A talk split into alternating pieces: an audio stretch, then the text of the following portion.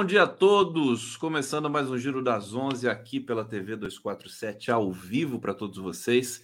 Agradecendo a presença, muita gente já esperando aqui para acompanhar a nossa jornada de hoje, com muitas notícias, muitas atualizações do governo, do Brasil. E vamos começar hoje com Emiliano Graziano, que é o diretor do Instituto Fome Zero. Seja muito bem-vindo aqui ao nosso giro para a gente falar um pouco do combate à fome nesse país, das ações do governo nesse início, é, do governo Lula. Queremos ouvi-lo, né? Como é que, como é que você está vendo é, o combate à fome, as ações sociais do governo nesse início turbulento, né? É, de gestão aí do governo Lula 3. Emiliano Graziano, bem-vindo ao Giro das Onze. Tudo bem? Obrigado, tudo bem? Bom dia, Conde, bom dia, pessoal. É, é ótimo estar por aqui e a gente poder falar um pouco aí Instituto Fome Zero e combate à fome, mais uma vez, felizmente, com o governo Lula. Acabou o pesadelo, né? É, eu, eu vi o, o, o David Bacelar, que é presidente dos sindicatos petroleiros, dizendo que a, a questão da Petrobras, né, que o governo baixou os preços, tirou o sobrepreço, né? É, ele dizendo que acabou o pesadelo. E aí é uma metáfora boa para o Brasil como um todo também. Emiliano Milanes Graziano da Silva, graduado em Engenharia Agronômica pela Exalc USP, MBA em Marketing pela FGV Ohio University, MBA em Gestão de Projetos pela FIA USP e mestre em Sustentabilidade pela FGV em 2021. Antes de começar a falar do Instituto Fome Zero, é, eu queria ouvir você um pouco sobre a situação do país, como é que você passou esse período de pandemia Bolsonaro, é, é, a, a, dificuldade que foi ver o Brasil voltar para o mapa da fome, né? todos os retrocessos que a gente vivenciou. É, como é que você leu tudo isso? Você acha que a gente aprendeu uma lição nesse, nesse período? Emiliano. Puxa, Conde, olha, é, eu, eu, como muita gente, eu passei assustado nesse período do, do antigo desgoverno, né? Porque a gente viveu na pele uma agressividade e uma destruição nunca vista antes nesse país, como diz o presidente Lula. Né? E a gente é, percebeu, estava conversando isso com uns amigos agora há pouco, é, que talvez o país não fosse aquele sonho que a gente tinha vivido, um país tolerante, né, de pessoas esclarecidas, não é, preconceituosas, né, ou que tivesse uma parcela mínima da população só assim. infelizmente, a gente vivenciou atividades e cenas é, grotescas, né? Então, a gente é, eu passei muito assustado, preocupado, né, sobretudo na minha área, né, segurança alimentar, a destruição da memória que o país tinha é, sobre segurança alimentar e combate à fome foi é, preocupante. Brasil uma referência internacional, né, nesse campo. Exato, é o programa Fome Zero, quando foi pensado lá no passado, né, no final do século passado, como eu brinco, é, ainda no Instituto de Cidadania, é, e depois, quando começou é, a, a, colecionar os programas das prefeituras em andamento no Brasil, então tinha programa na Prefeitura de Campinas, em São Paulo, tinha programa na Prefeitura de Belo Horizonte, tinha programa em muitas prefeituras do país, né, que na verdade foram organizados em um programa nacional. É, essas experiências, é, é, com esse momento que o país viveu de desconstrução, foram sendo apagadas literalmente. Né? Alguns bancos de dados foram apagados da, da internet, é, algumas publicações é, foram retiradas do ar, é, alguns é, organismos foram extintos, né? O nosso querido Conceia, que felizmente voltou. Então, é, estamos aí num momento de reconstrução. O país está é, precisando reconstruir suas bases e, sobretudo, as políticas sociais estão precisando ser reconstruídas. Vamos falar um pouco da fundação do Instituto Fome Zero, porque o Instituto Fome Zero é, é, foi criado ainda no governo Bolsonaro, quer dizer, mas, mas num período que a gente já estava alimentando a esperança de superar esse pesadelo todo, né? E, e, você é o idealizador, né? Você, você falou um pouco aqui no bastidor para mim, junto com teu pai, o Zé Graziano, é, e outras forças nesse campo no Brasil. Conta um pouquinho para a gente da, da, fundação do Instituto e, do, e dos é, propósitos né, que estão ali embutidos. Boa, boa. Bom, o Instituto Fome Zero nasce aí há um pouco mais de dois anos, né? É, então, ainda dentro do governo Bolsonaro é, provocado visceralmente pela volta do Brasil ao mapa da fome. É, isso é inadmissível para quem conhece um pouco de Brasil e para quem já trabalhou com políticas públicas, sobretudo quem conhece o programa Fome Zero, né, na sua concepção é, original. Né, não o que sobrou dele, infelizmente, agora, mas vai ser reconstruído. Né?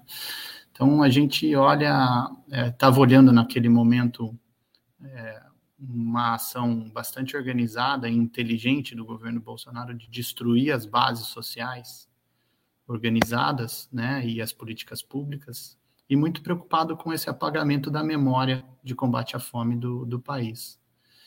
E eu conversando, felizmente, com, com meu pai, a gente teve uma oportunidade de ficar juntos é, fisicamente na pandemia, e muito preocupados com isso, a gente é, entendeu que a melhor forma de garantir uma memória e um ativismo organizado da sociedade civil era ter uma organização da sociedade civil que nada mais é que uma ONG, né? Então a gente decidiu, é, por bem, juntar de novo os amigos, companheiros que trabalharam com, com a criação do programa Fome Zero lá no século passado e voltar é, com o resgate dessa memória de todos os materiais e aí todos os teóricos que trabalharam com combate à fome no Brasil, né? Então não é só o meu pai que tem essa produção, mas a gente teve também Josué de Castro, né, um brasileiro muito importante que esse ano comemora 50 anos, infelizmente, da morte dele no exílio.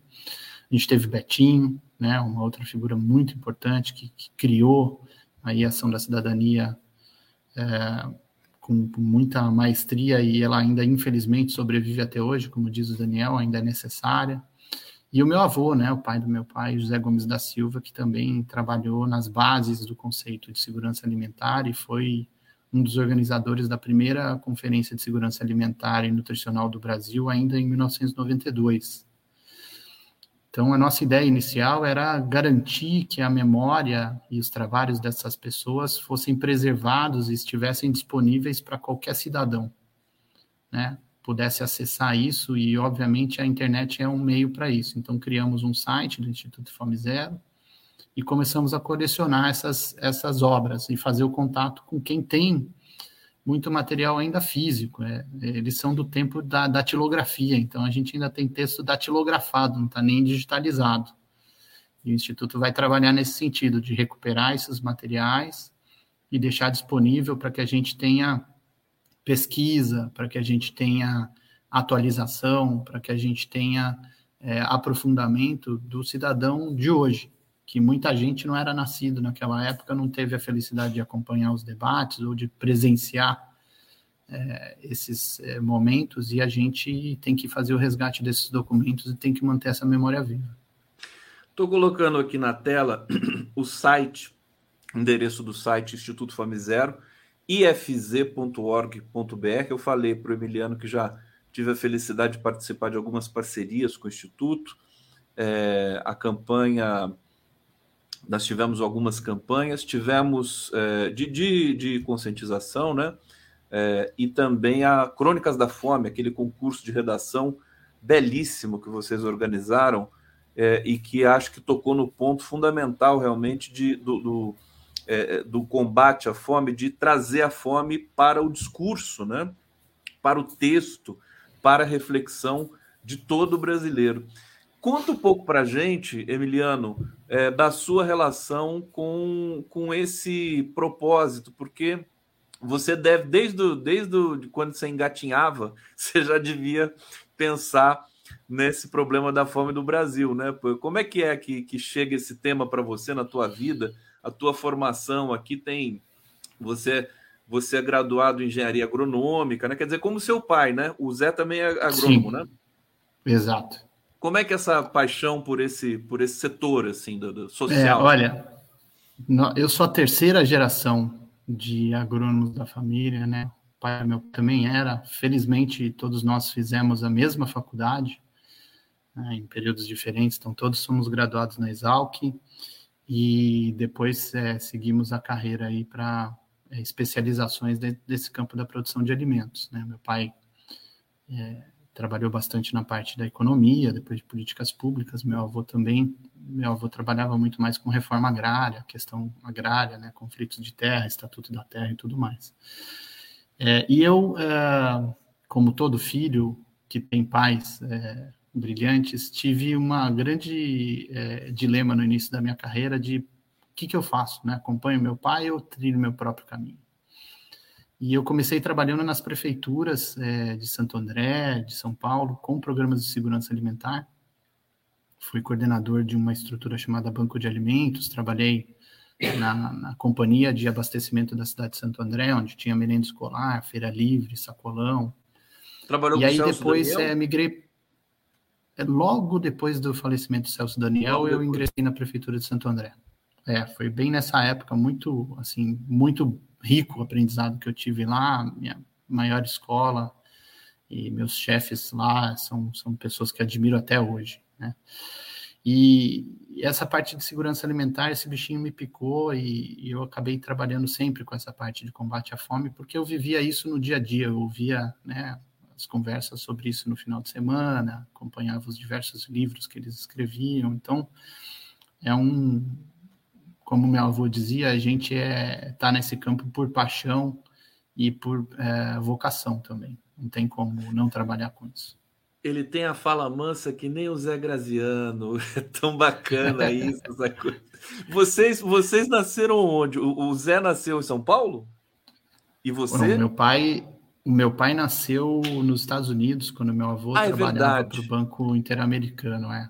Ele tem dupla cidadania nasci... tripla até, né? Porque tem italiana também, né? É, a... é, ele renunciou, né? Infelizmente, meu pai é da geração que foi convocado para a Guerra do Vietnã. Então, ele teve que renunciar a essa cidadania americana naquela é. época. É. E hoje tem cidadania italiana. A gente teve esse reconhecimento já há bastante tempo aí pela, pela mãe do meu pai. E eu sou nascido em Botucatu, uma cidadezinha do interior de São Paulo, que tem um polo universitário maravilhoso. Meu pai estava dando aula por lá. E aí eu uh, uh, tive a felicidade de ser um cidadão botucatuense, né? E aí também logo quando criança vim para Campinas, quando meu pai passou no concurso da Unicamp e veio dar aula por aqui. Então, e aí você hoje, cresceu em Campinas? Hoje moro em Campinas de novo. Passei 18 anos da minha vida na cidade de São Paulo e hoje moro aqui em Campinas de novo. Emiliano Graziano aqui no nosso programa. Aqui Almeri já está comentando. Eu faço parte da ONG é, Almeri Espíndola de Souza, querido. Um abraço para você. Obrigado pela colaboração. Faço parte da ONG Moradia e Cidadania, criada a partir da ação do Betinho pelos empregados da Caixa. Ajudamos milhares de pessoas com uma contribuição mensal voluntária dos empregados. Tamo junto, empregadas, né? Tamo junto. Obrigado, Almeri. Hussein Brasil Conde, cria um corujão a uma da matina aí, vai. Eu faço tanto programa na, na, na, no YouTube que o pessoal gosta e, quer até de madrugada, o, o Emiliano. Emiliano, vou, vou, vou, pensar, viu, Hussein? Vou pensar com carinho aqui. É, você estava falando do teu avô, que ele fez parte da criação do MST. Hoje a gente tem o MST, inclusive a CPI do MST começou, né? Já começou. Tem várias CPIs entrando em ação ali em Brasília. E o MST é uma, é uma referência máxima em cidadania e democracia. É, é, eu sou assim um conhecido admirador, fã do MST na educação também e na alimentação saudável e sustentável. Como é que é, o MST entra nessa equação também do Instituto e também das tuas, dos teus objetivos aí para esses próximos ciclos de democracia no Brasil? Boa, boa pergunta, hein, Conde? Bem é, conectada aí com o momento do país. É, eu tenho uma posição pessoal, o Instituto Zero, obviamente, é, precisa também de um posicionamento sobre isso, né? Eu posso dizer com você a minha posição pessoal, é, que eu sou fã do, do MST, é, eu acredito muito que a sociedade tem que se organizar nos movimentos, é, e esses movimentos têm que ter voz e tem que ter um exército de pessoas que é, façam, sejam ativistas. Né? É, eu, particularmente, né, aqui em Campinas, tenho uma loja, né, a loja Livre Armazéns, é, que vende produtos do MST. Eu tento fazer todas as minhas compras possíveis lá, de ovos a suco de uva em caixinha, para você ter uma ideia, a diversidade de produtos que é, um movimento social como o MST consegue produzir e trazer produtos, como você disse, mais saudáveis para a nossa mesa. Então, é, eu não só acredito, como eu faço a minha parte de ativista como consumidor. Acho que a gente às vezes não percebe isso, mas a gente pode fazer grande diferença com o consumo consciente, né? privilegiando. Dá mais trabalho, eu tenho que ir lá na lojinha, não é na feira aqui do lado da minha casa, que, que acontece na rua, mas eu vou até lá. Né? E faço questão, às vezes, de, por diferença de um real na compra, comprar lá, que é, entre aspas, mais caro, mas eu faço questão de ir até lá porque eu acho que isso é necessário para quem trabalha e para quem é, produz nos assentamentos ter esse estímulo da, do consumo. É, hoje, cada, dia, cada vez mais, eu estava ouvindo um debate aí, meu pai é, conversando com outros é, associados do Instituto, Hoje, cada vez mais, a gente vê uma, um fenômeno de que a, o consumidor demanda produções. Classicamente, meu pai estava explicando isso esses dias, classicamente na economia é o contrário, né? A oferta é que cria a demanda. E a gente não. No caso do MST é bem claro isso, né? Eu, como consumidor, vou até lá, quando não tem o produto que eu quero, quando tem pouco, eu peço, e eles falam, não, para a semana que vem a gente traz mais. E a gente vê isso, e a gente faz aquilo. Então a gente tem um fenômeno, e não sou só eu que faço isso, né? Tem centenas de pessoas que passam por aquela mesma loja. Então a gente vai, é, acho que formando o mercado, e eu acho que o MST tem um papel importante como é, organização política, social e formação de pessoas, que é sensacional. E, e, e olha para caso dos alimentos com essa completude, né? O alimento não é só aquilo que a gente come. O alimento também é oportunidade de trabalho, é oportunidade de emprego, de geração de renda, é oportunidade de conhecimento, mas é oportunidade também de unir a família, né? A gente tem movimentos aí no mundo todo, slow food, por exemplo, que pregam que a gente tem cada vez mais sentar à volta da mesa com a sua família, tomar café da manhã, almoçar e jantar, se possível, preparar os alimentos com a sua família, porque isso é um ritual que ele está para além da comida. Ali a gente tem né, amor, afeto, a gente tem ali transmissão de conhecimento oral, a gente tem ali é, uma série de, de, de movimentos que acontecem e que, cara, se a gente não tem movimentos organizados como o MST, é, acho que a gente vai acabar perdendo isso na sociedade. O pessoal está comentando aqui sobre o MST, deixa eu trazer aqui é, a Estela Lacru está dizendo onde fica essa loja aqui em Campinas. Ela não conhece. A, a Gladys já está dizendo, o, o, o, Emiliano já vai dizer. Gladys Wiesel, também compro tudo que posso no Armazém do Campo em Campinas. Tem loja em São Paulo também. A de São Paulo é, é a maior, né? Hussein dizendo 247, faço um especial entrevista em sobreviventes e líderes do MST sobre o massacre de Carajás e outros crimes, usar cortes para viralizar e expor na CPI. O Sem Brasil tá, tá virando nosso produtor aqui, porque ele já manda as pautas, tudo pronto aqui para a gente fazer. Vamos fazer, viu, Hussein? É, onde que fica o Armazém Campinas? Fica no distrito de Barão Geraldo, aqui, é, próximo à Unicamp, como não poderia deixar de ser. Né, onde a gente tem aí uma, uma diversidade maior de, de origem de pessoas e uma permeabilidade para diálogo com esse tipo de movimento social melhor na sociedade campineira, que também é uma sociedade bastante tradicionalista e, e que coleciona alguns recordes muito tristes aqui no Brasil. Assim, você me permitir outro dia que o último lugar no Brasil onde foi abolida a escravatura, foram libertos escravos, foi a cidade de Campinas, especificamente o distrito de Barão Geraldo. Então é, é uma cidade que ela tem os seus uh, poréns, mas a gente tem essa oportunidade linda de ter a loja do, do Livres Armazém do Campo aqui e outras iniciativas de economia solidária maravilhosas no distrito de Barão Geraldo. Eu morei em Barão Geraldo também 10 anos da minha vida, porque eu também me criei, né, me, fiz a minha formação na Unicamp. Aliás, é um distrito muito bacana, né? E que cresceu assustadoramente nos últimos tempos, né? Toda vez que eu vou para Barão, eu vejo que é crescimento chinês ali, né? Ô, ô é. Emiliano, é, eu queria. O, o, Instituto Fome Zero veio também com o intuito de participar do debate público sobre combate à fome no Brasil. E você me mandou, né? Uh, acho que há uns dois, três dias, o manifesto pela preservação uh, da CONAB, Companhia Nacional de Abastecimento na estrutura do MDA, Ministério do Desenvolvimento Agrário. É, então, eu queria que você explicasse para a gente, quer dizer, a Conab está sob risco, estão pensando em, em, em, extinguir esse órgão e o Instituto está ali alertando para a importância fundamental do órgão para, enfim, para a sociedade brasileira. Explica para a gente como é que é isso aí. É, Conde, bom ponto esse e, e, também muito atual, né? Na verdade, não, não há um risco de extinção da Conab, até onde eu sei, mas a gente nunca pode afirmar é, né, nada em política em qualquer país do mundo. O Brasil não é uma exceção. Mas é, há um movimento, é, uma pressão política para uma mudança da Conab do Ministério, né, do MDA, para o Ministério da Agricultura. Né, o, pessoal conhece como MAPA. É, isso é um, no nosso entender no Instituto Fome Zero, é um retrocesso é, com relação ao que a gente entende como uma boa política de abastecimento, de abastecimento e segurança alimentar para o país. Porque a segurança alimentar não é apenas você comer alimentos todos os dias, né? Em quantidade suficiente, mas também em qualidade suficiente. E você ter disponibilidade desses alimentos, né? A preços é, acessíveis para a população. É, hoje a gente fala muito no Instituto Fome Zero, não falta alimento no Brasil, falta dinheiro para comprar. Não são os alimentos que estão caros, são os salários que estão baixos.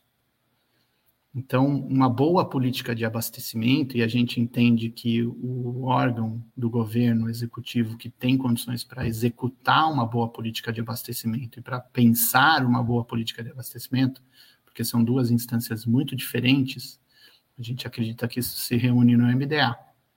Então, a gente entende que a Conab, como um dos órgãos responsáveis pela execução da política de abastecimento e segurança alimentar no Brasil, deve estar dentro desse órgão maior, que é o Ministério do Desenvolvimento Agrário, é, para poder executar adequadamente. Né? Não que seja impossível a gente ter uma Conab atuante, né, é, com inteligência e com uh, precisão dentro de um outro ministério, mas é mais difícil né? É mais complexa essa articulação política é, para a gente ter dois ministérios atuando numa mesma política. No âmbito do Ministério do Desenvolvimento Agrário, que é presidido pelo Paulo Teixeira, né? E, e agora houve uma especulação de tirar o, a Conab dali desse do, do MDA para ir para onde? Foi, foi noticiado em alguns é, jornais, a gente no Instituto Fome Zero, sempre que pode e que tem acesso a essas notícias, repercute no nosso próprio site, né? tem uma área lá, a gente chama área do blog. É, houve uma pressão política para sair pra, é, do, da estrutura do MDA para ir para a estrutura do Ministério da Agricultura, né? onde em alguns momentos da história passada do Brasil já esteve a Conab e que fez um excelente trabalho. Né? É, como eu disse, é, a Conab é um órgão que vem realizando trabalhos excepcionais, desde a política de formação de preços e acompanhamento de preços no mercado brasileiro, é, armazenamento. Então, tem uma série de, de atividades que a Conab se, é, se responsabiliza e a gente entende que essas atividades têm que ser, em algum momento agora, já reorganizadas, né, reforçadas algumas delas, para que o, o, o, governo Lula possa implementar efetivamente uma política de segurança alimentar com abastecimento, buscando alimentos mais saudáveis, né? E alimentos é, mais sanos aí para a população toda. Vamos aprofundar esse debate. A gente ainda tem um tempo bom aqui com Emiliano Graziano no nosso giro das 11, pedindo para vocês aqui continuarem a comentar, fazer perguntas, sugestões. Deixa eu ir para o bate-papo mais uma vez, estamos ao vivo, né? O Sem Brasil, discurso de Deltan Dallagnol, DD, é o grito de socorro aos Estados Unidos. Aí essa boa notícia que nós todos celebramos aqui, que foi a punição do Deltan Dallagnol, que destruiu a economia brasileira junto com o parceiro Sérgio Moro. Né? É, Pedro Rodrigues, companheiro, essas lojas aceitam vale alimentação? É, não sei se aceitam. Vamos perguntar aí. O MST será que aceita? Olha, é, Conde, aqui na loja de Campinas é, e na loja de São Paulo, que eu conheço, eles aceitam cartão de crédito. Né? Eu sei que o Vale Alimentação ele é uma ferramenta muito útil para o trabalhador, mas infelizmente os operadores do Vale cobram taxas altíssimas. Então, cada aquele dinheiro que você paga para o estabelecimento, é, não sei exatamente o valor, mas algo em torno até 10% fica para a operadora do cartão, não vai efetivamente para o estabelecimento. Então, muitas lojas acabam optando por não ter é, o cadastramento com esses instrumentos, mas é, é eu tenho certeza que eles aceitam pagamento com cartão, débito e Pix na loja de Campinas e na loja de São Paulo. As outras eu não conheço ainda. Perfeitamente. Aqui o Hussein, mais uma vez, pauta 2, investigar e expor os membros fascistas da CPI Cortes na minha tela 247 no início da CPI, obrigado. Fernando Bai, massacre de Carajás em época de CPI é pertinente? Ari Rossi, essa Conab é necessária tanto para a segurança alimentar como para o equilíbrio dos preços de alimentos. Maria Nazaré, onde encontramos esse manifesto da Conab? Hussein Brasil, queremos Alexandre Saraiva na CPI do MST. Esse manifesto sobre a Conab está no site do Instituto Famizero, né? No site do Instituto, logo no comecinho você já vê os, os links possíveis. É, a gente também divulgou nas nossas redes sociais, né? LinkedIn, Instagram, é, Facebook, tudo isso Acompanhem o Instituto Fome Zero, cada vez mais é, importante para o debate público no Brasil. É, é, é, um misto né, do legado que, que, da tecnologia que o Brasil pôde implementar combater e vencer a fome, né? 2014 nós saímos do mapa da fome e aí depois do golpe nós voltamos para o mapa da fome. Agora, você tem acompanhado os dados, é, as estatísticas que estão saindo? Quer dizer, a desigualdade já despencou em função do Bolsa Família. Quer dizer, as estatísticas, as pessoas têm, têm mais dinheiro, né? É, circulando, o Bolsa Família está turbinado, numa média aí de 714 reais, eu acho que para cada família depois do governo fazer o pente fino também, tirar 1 milhão e 500 cadastrados e, é, que estavam irregulares, né, por conta aí da, do, do, do, da incompetência e da má fé do governo anterior.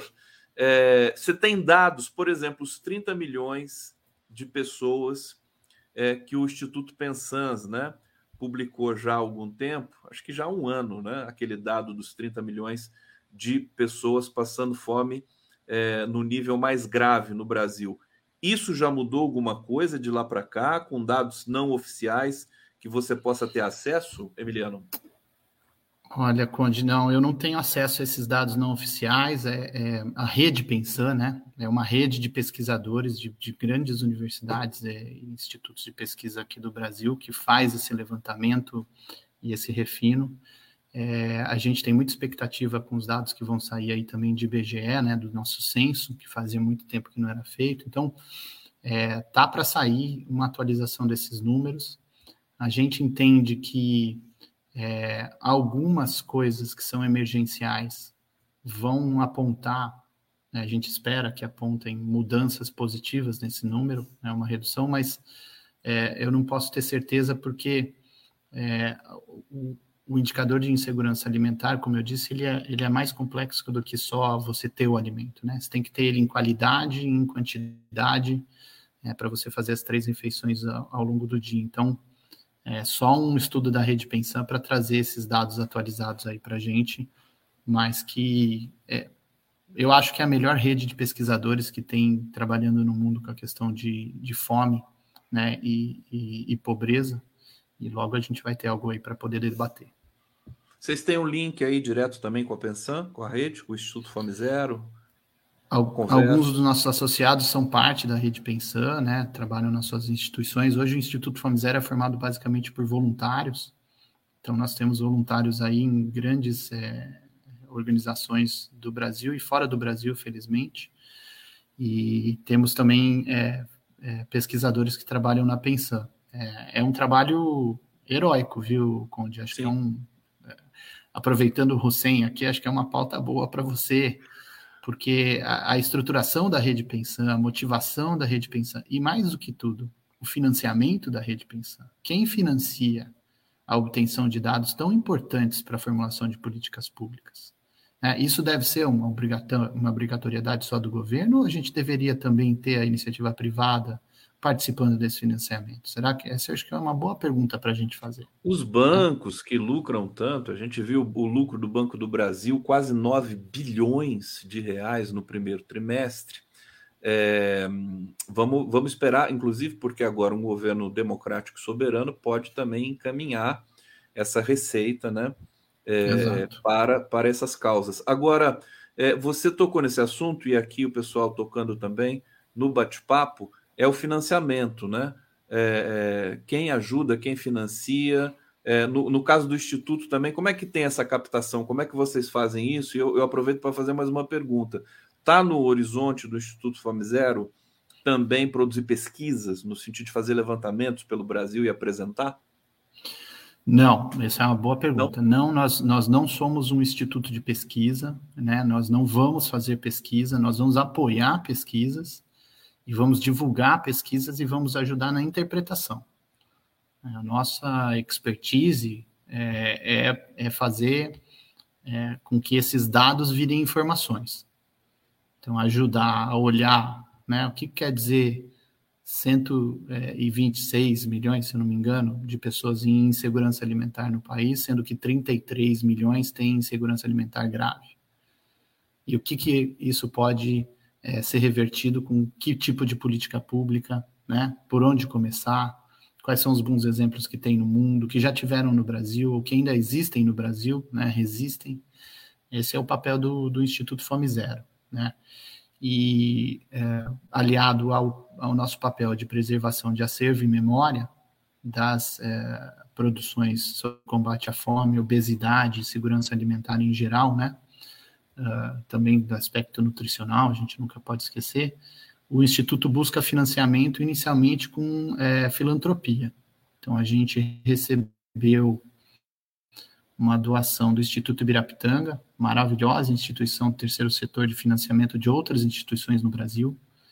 Faz um trabalho é, sem o qual acho que esse país tinha andado para trás a galope, né? não teria resistido tanto.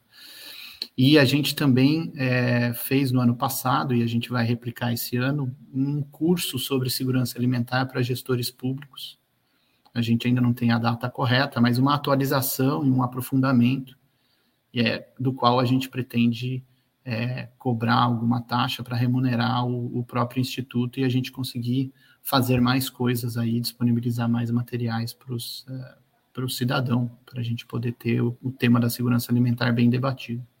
O Brasil tem características singulares, muito importantes e elogiadas pelo mundo todo, por exemplo, população brasileira, inclusive a mais pobre, né?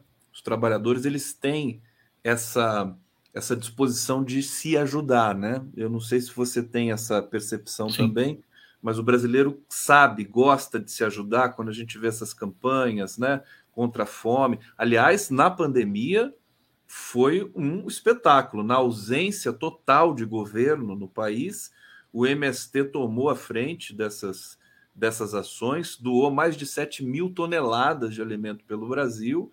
É, o, a Coalizão Negra por Direitos, uma campanha que nós fizemos parte aqui junto com Prerrogativas, né, também com, conseguiu uma quantidade muito grande de receita, né, de captação e também de alimentos, com campanhas pelo Brasil todo durante a pandemia e depois também da pandemia, é, que, que desregulou já um país todo desorganizado pelo, pelo golpe.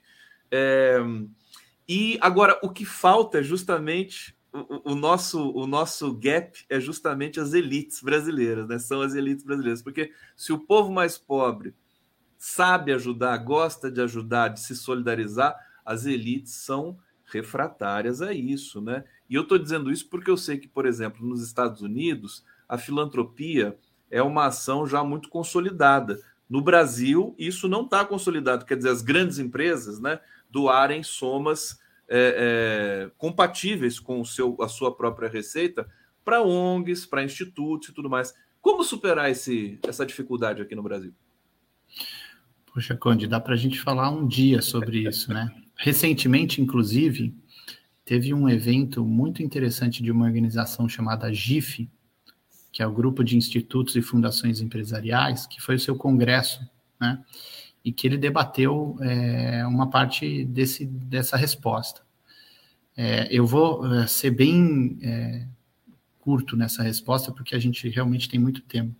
Mas, é, primeiro momento é que há uma filantropia no Brasil pouco conhecida. Tem bastante dinheiro que acontece, como doação de filantropia, como né, doação é, do setor privado ou até das pessoas físicas para organizações do terceiro setor, para atividades, e que movimenta, por exemplo, as Santas Casas do Brasil.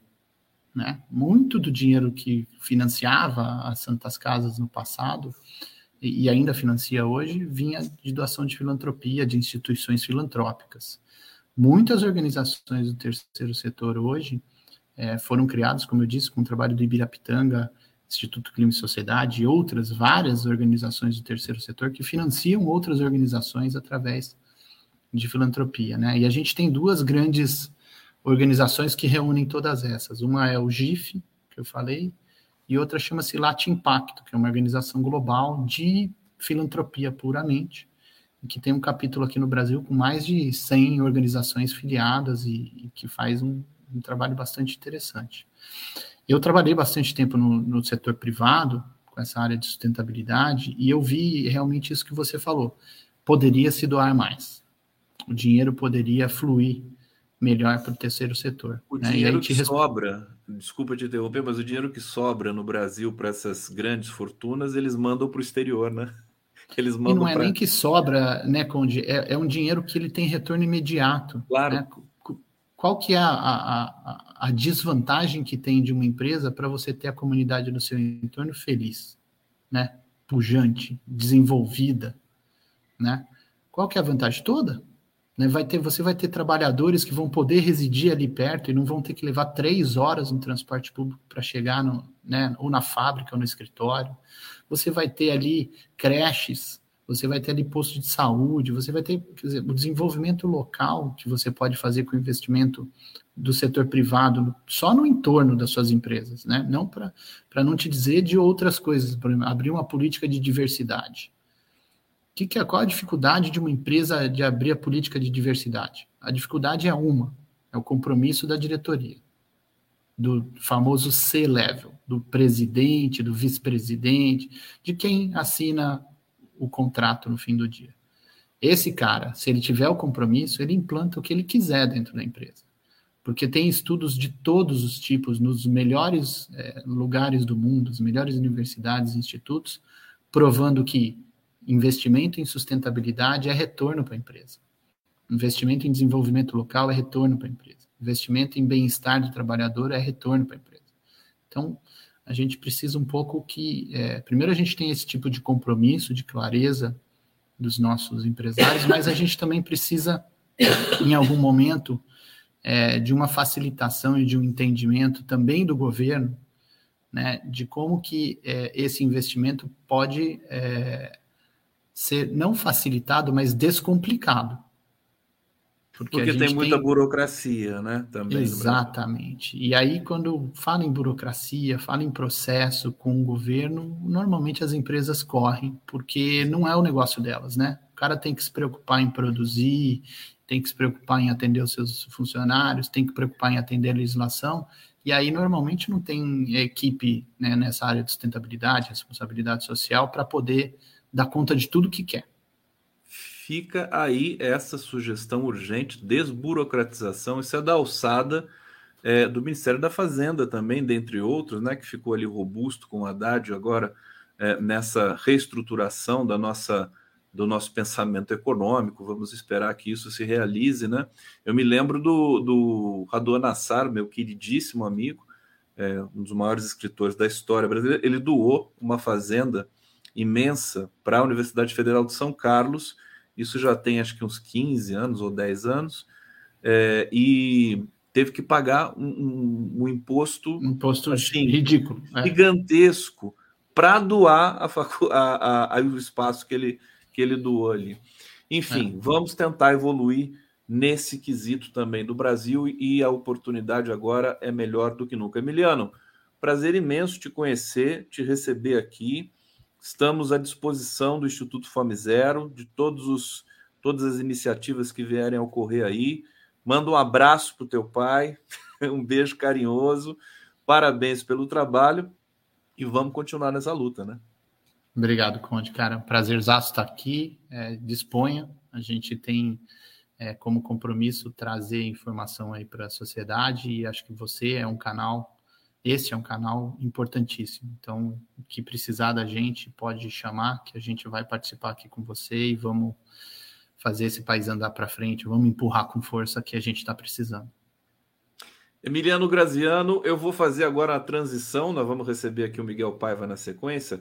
Transição, vou colocar aqui um vídeo que eu recebi agora há pouco do Paulo Amarante, que é uma das referências é, em saúde mental no Brasil, e hoje são 35 anos, se comemora 35 anos do, do começo da, é, da do combate a, a antimanicomial, né? Da luta antimanicomial no âmbito do, do é, da saúde mental no Brasil. Vamos ver o recado aqui do Paulo Amarante. Obrigado, Emiliano. Até a próxima, querido. Hoje estamos comemorando 35 anos da existência do Dia Nacional da Luta Antimanicomial. Estamos comemorando também, esse 18 de maio de 2023, 41 anos de existência do curso de especialização em saúde mental e atenção psicossocial, um curso que é pioneiro nesse processo da reforma psiquiátrica, na formulação de novas políticas, na formação de novos profissionais, de novos quadros. Estamos fazendo isso a partir de uma aula inaugural no Museu da República, um momento histórico, simbólico, junto com o Museu de Imagem do Consciente, com o Museu Bispo do Rosário e com o Museu da República, comemorando também o Dia Internacional dos Museus, lembrando esse tema importante que é o da história da memória. Queremos aproveitar para falar da pauta antimanicomial que devemos levar aqui pela frente. Retomar a reforma psiquiátrica antimanicomial, participativa, com participação efetiva, não apenas simbólica, ilustrativa, mas deliberativa, para que a gente possa construir um novo cenário, transformar a sociedade. Uma política antimanicomial que realmente trabalhe para a extinção completa dos manicômios, sejam eles hospitais psiquiátricos em geral, sejam os manicômios judiciários, agora chamado de eh, Hospital de Tratamento Custódia, sejam as comunidades terapêuticas.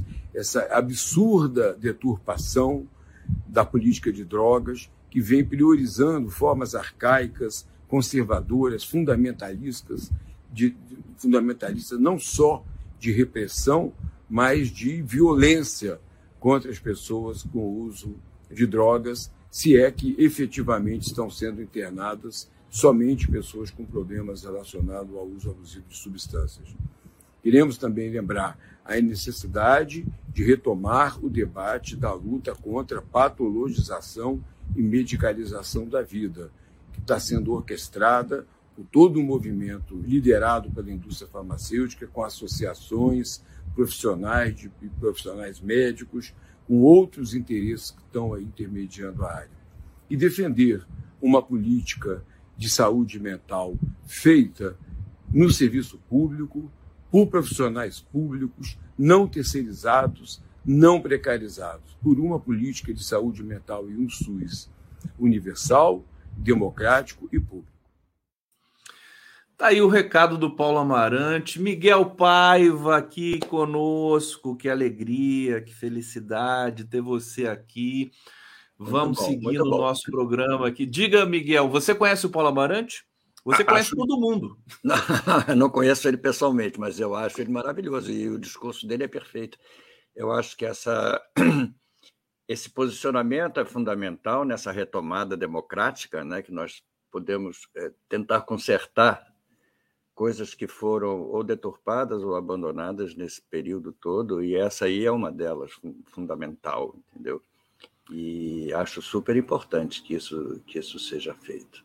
Enfim. Aqui, o dia, esse dia de hoje, né, o 18, é, é, marcando o começo da luta antimanicomial no Brasil, que tem o Paulo Amarante como seu expoente, né, e muitos outros psiquiatras. Eu conheço né? muita gente, é, eu conheço muita Sim. gente que faz esse trabalho. Muita gente desse trabalho que foi interrompido pelo golpe, como tudo nesse país foi interrompido pelo golpe, pelo Bolsonaro. É, e o Paulo Amarante também ele defende muito a bandeira da desmedicalização, né? Que é importante é. porque virou uma indústria, porque esse pessoal indica porque a empresa paga para o é, é, psiquiatra, é indica difícil, esse né? remédio. Né? Exige um trabalho muito grande você você determinar exatamente o que precisa de medica, medicação, o que não precisa, o que precisa de terapia, o que precisa sobretudo da interna, internação, virou uma indústria louca, né? Tanto é que as pessoas. Teve esse caso dessa clínica em, Araras que foi fechada porque internou a pessoa sem. Uma senhora, lembra aquela sogra de alguém, uma mulher louca que internou a, a mãe?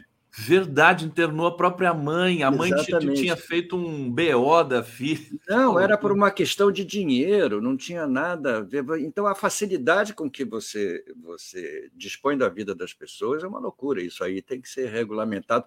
Aliás, como tudo nesse país, né, que nós estamos precisando de uma grande regulamentação. As apostas agora, essa, essa CPI das apostas. Então, o pessoal Fala. Não, a quantidade de, de sites de aposta que existem é uma loucura, anúncio toda hora, entendeu? Vale tudo, vale tudo realmente. Enfim, diga. O, o, o, pessoal fala, né? As, as grandes mídias, inclusive, né? Os, os próceres aí do, da, da, da comunicação brasileira, né? Dessa comunicação já desgastada, empoeirada, né? Eles dizem, eles enchem a boca para falar da regulação das big techs mas a regulação deles eles não querem, não, né? Para cima de Moá. De onde vem o dinheiro deles, caramba, tá tudo permitido, abre as portas e seja o que Deus quiser, entendeu? É e muito... eles vêm com, com, muita força e com, com uma sede de vingança, né? As, é. as grandes mídias, inclusive o Felipe Neto se manifestou ontem, eu achei super legal. Foi, né? foi. Elas é, é. querem a receita do Google e querem tirar da gente é muito importante essa discussão e que, que, e que se discuta isso antes de se, de se votar. O Felipe Neto é uma pessoa que está super ligada nisso, porque ele é o representante justamente dessa, dessa área de sucesso, né? Ele sabe exatamente aonde, aonde lhe dói os calos. E você liberar, facilitar as coisas sem o estudo. Eu, por exemplo, te confesso que eu não, eu não, não sei que posição tomar finalmente em relação a isso porque eu acho que tem muita história aí por trás. Eu, como jornalista, como criador de conteúdo, gostaria de ser remunerado pelo que eu faço, ao mesmo tempo sei que isso aí significa uma manipulação desse, desse, desse, desse conteúdo todo. Eu não sei, eu não sei realmente que posição tomar. Agora, é preciso discutir, é preciso regulamentar essa casa da mãe Joana, que virou a internet, entendeu? Não há a menor dúvida. Eu vou buscar aqui a carta que o Felipe Neto escreveu para os deputados e vou ler um trecho aqui. Ele é, ele é muito é, claro e didático, explicando é. o que está embutido nesse, nesse projeto, que vai ser, é, digamos, tocado, né? Eu não sei se a Jandira Fegali é relatora ou se ela está tá numa outra função desse da PL 27, 2370, que foi desmembrada da PL 2360 que é da regulação das big techs, é, da pele das fake news, chamadas das fake news, e é, para a gente debater isso. As pessoas estão querendo aprovar tudo a toque de caixa no Congresso, até o arcabouço. Mas aí já é uma outra história, né? se você não correr também, você é Se não correr, o bicho pega, né? Exatamente. Mas nesse caso, não. Nesse caso, nós já estamos esperando isso há tanto tempo, vamos ver se a gente consegue é, é, é, que essa casa seja arrumada. Entendeu? Coloca aí a carta do Felipe. Eu vou colocar, eu vou procurar aqui, deixa eu só fazer uma.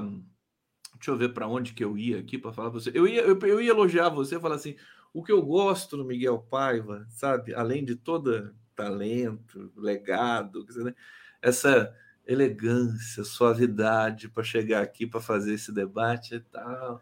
É o tempo da fala. Você eu vou te contar, gosto, né, Miguel? você nasceu de, pronto, né? E o que eu gosto de você é que, por isso que eu venho aqui, é porque eu fico ouvindo esses elogios. é por isso que ele vem. É, senão não viria. Não, eu queria já mostrar, você fez aqui uma. Hoje a gente vai fazer um slideshow da arte do, do Miguel, como de costume, sempre que a gente conversa. E você tem um desenho do Papa aqui. ah, tá eu lindo. adorei fazer esse desenho. Nossa, que eu adorei. Bonitinho. É engraçado porque é muito sofisticado, não é uma coisa popular, entendeu? Mas eu acho. Se o Papa recebe uma chamada no celular, no meio de uma audiência, de quem pode ser, Conde? De Deus. De Deus, claro.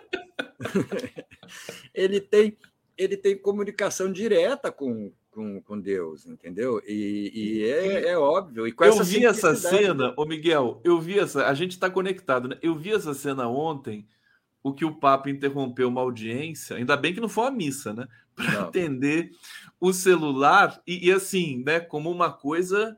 É, assustadora, né? Assim, perturbadora e tudo mais. E essa carinha dele, né? Que ele colocou assim o celular Lembra, antigamente a gente, a gente contava uma, uma, uma piada para dizer que eh, tudo era possível, que a gente dizia assim, até o Papa solta por um, entendeu? Para não dizer outra coisa mais, mais deselegante. E realmente o Papa eh, atende celular, como nós atendemos celular. O Papa vai ao banheiro, o Papa tem, tem dor de cabeça, o Papa tem tudo, porque o Papa é uma pessoa absolutamente... O Papa solta pum, é. parece o nome de, sei lá, de, um, de, um, de, de uma boate, né? Uma boate no Rio de Janeiro, né? O Papa solta pum.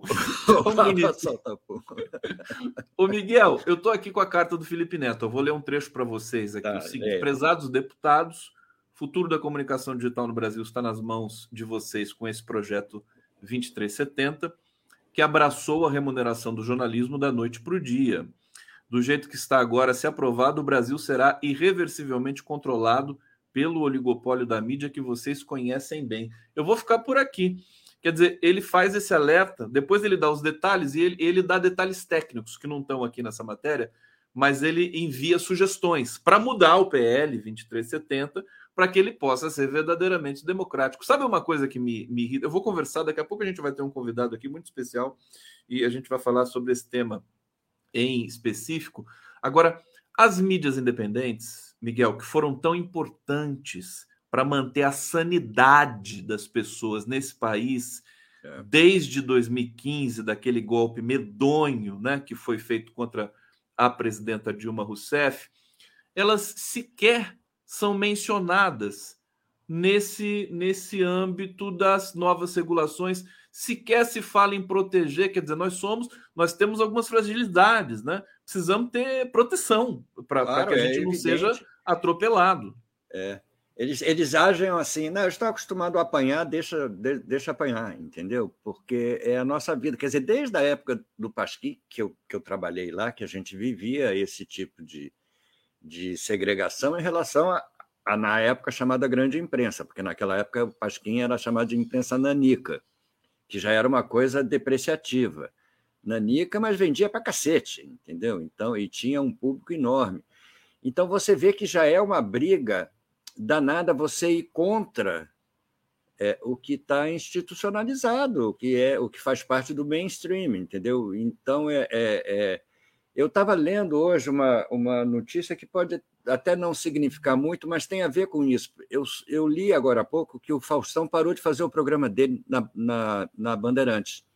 Ele estava fazendo um programa diário. Ele saiu da Globo, foi, foi para Bandeirantes, botou dinheiro do bolso e tudo mais, e já está dando um prejuízo danado, parou de fazer o programa dele. Então você vê como essa, essa, esse equilíbrio é, das grandes mídias, da, da, grande força, é muito complicado, entendeu?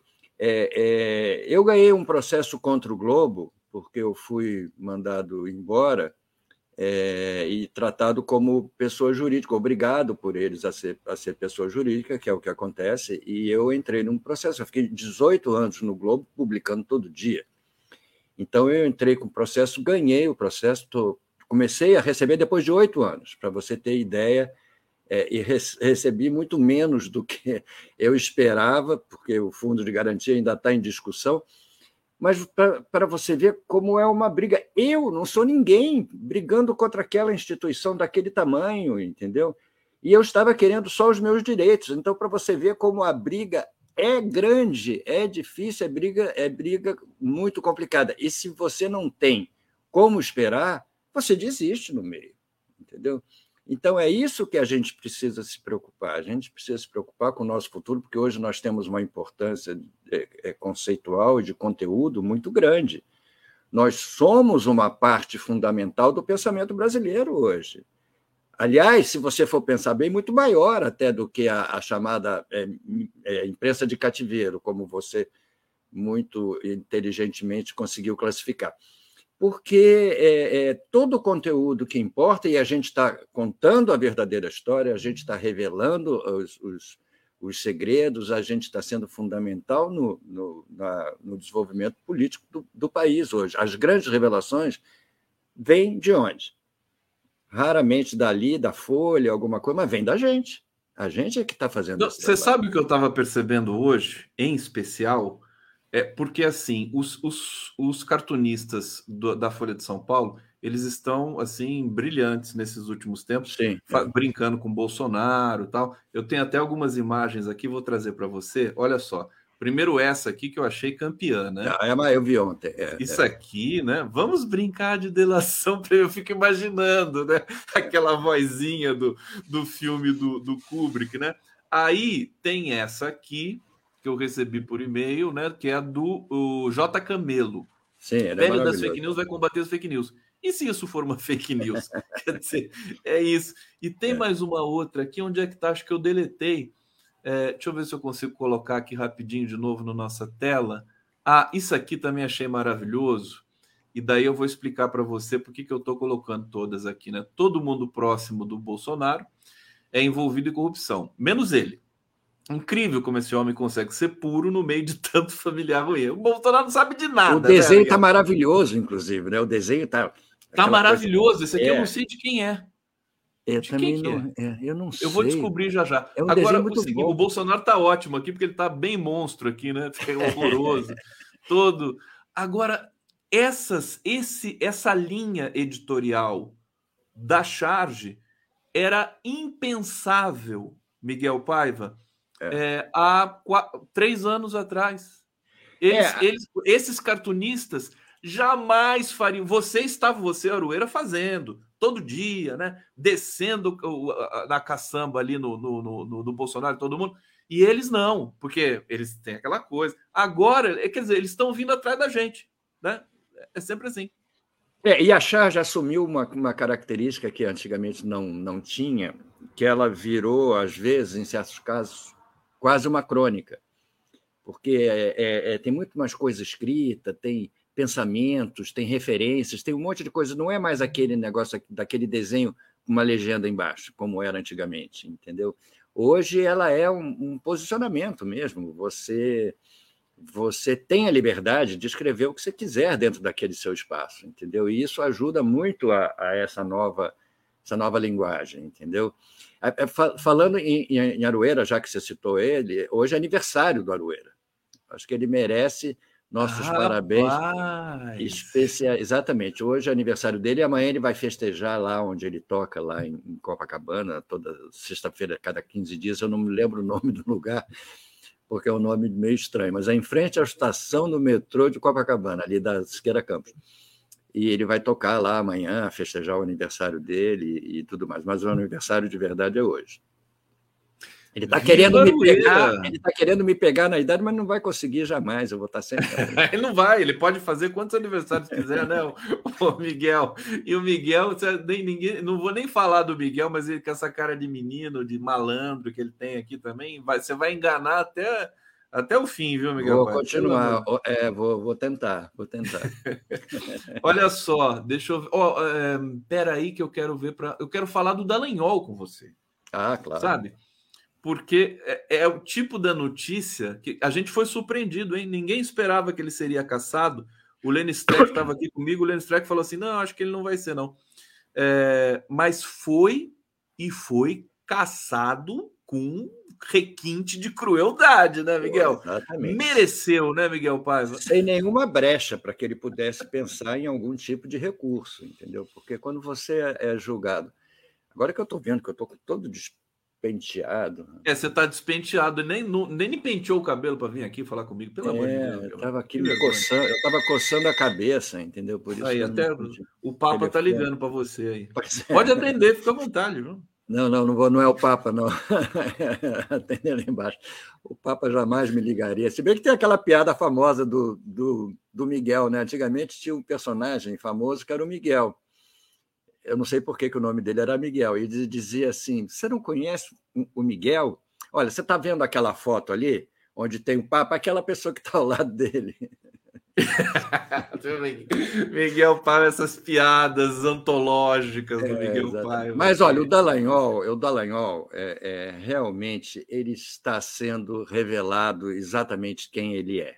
Né? E o Moro daqui a pouco vai ser também. Porque desde que eles apareceram, é, é, Conde, a gente sabia, a gente falava sobre isso, a gente sabia exatamente quem, quem era a camisa preta do Moro, o Dallagnol com aquela cara de, de, de, nerd fascista, entendeu? A gente sabe quem essas pessoas são, é, é, pelo discurso deles, pelo posicionamento dele e por, e por, toda e por toda a perseguição ao Lula que eles fizeram sem menor, sem menor pudor. E você vê é, o discurso dele é, ontem, né, quando ele foi é, se justificar ali publicamente, quem é que estava atrás dele? Aquela menina que usa aquelas florezinhas na cabeça, que é deputada, que é. Que a é um... Júlia Zanata, eu tô pasmo com aquela. É, aqui eu soube que aquilo ali é um símbolo nazista, é uma coisa que as mulheres nazistas usavam. É, e certamente ela sabe disso. Atrás dele, quem estava do, na orelha esquerda dele? Eduardo Bolsonaro. Estava ali. Então ele assumiu Ali estava a nata da escória, desculpa. E outras pessoas aí que concordavam com a cabeça, o discurso dele, aquilo ali foi uma cena que a gente não pode não pode esquecer. No mesmo dia eu assisti é, um vídeo do da, do Jô, Jô Soares entrevistando o Dallagnol lá no começo da Lava Jato. Voltou a circular, né? Que ele pergunta, o Dallagnol insiste muito, pergunta ao seu público se eles não acham que a Lava Jato vai mudar o Brasil, e o João ali meio relutante e tal. Aí ele insistiu, insistiu, o João perguntou. Quem for a, quem acha que a Lava Jato vai mudar o, o país, levanta o braço. Ninguém levantou o braço. então você vê que é, é, a Lava Jato conseguiu enganar, depois de um certo tempo, conseguiu enganar boa parte das, das pessoas, teve o apoio aí indiscriminado de todas as instituições é, brasileiras e conseguiu demonizar o PT, demonizar o Lula demonizar a política, sobretudo. Entendeu? Agora vem esses safados quererem fazer a vida deles em cima da política que eles demonizaram o tempo todo. Aí o TSE botou ordem na casa. Aí o meme, agora recorrente também, é o Lula. Tem, tem, tem um meme do Lula que ele está comendo um bolo, né? E vendo a televisão ali em Aquela cima. cena famosa. É, e, e, e, ele está vendo a televisão ali e ele olha assim para não sei para quem que estava filmando, deve ser o Stuka, né? Ele olha assim daquela risadinha, né? Quer dizer, você, você vê agora de camarote, né? O Lula, você, como inverteu tudo, a gente perde até referência, né, Miguel? Você imagina, é. há um ano atrás se a gente pensar dois anos, o Lula estava ainda sem direito político, é. né? recém saído da prisão, sendo atacado, censurado pelos grandes veículos. Você sabe o que, que me chamou muita atenção também? Por conta do Dallagnol? Como é que a imprensa convencional cobriu a cassação do Dallagnol?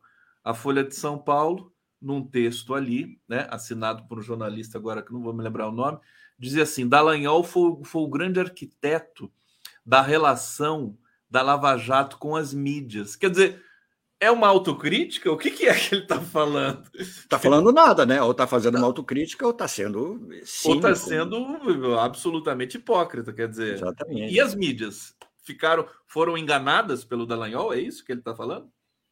É, é, eu acho que ele é, é inconscientemente ele está assumindo isso, porque é, é, é engraçado porque a grande mídia, a, a, mídia que eu não sei como chamar mais, convencional é um bom nome, a mídia con, convencional, Até hoje, quando se você for fazer uma análise profunda do que os jornais dizem, os grandes jornais, os grandes mídias, TV Globo, Folha, Estadão, eles não assumiram ainda que o, que o, o Moro é um juiz ladrão. Eles não assumiram ainda que aquilo foi uma articulação.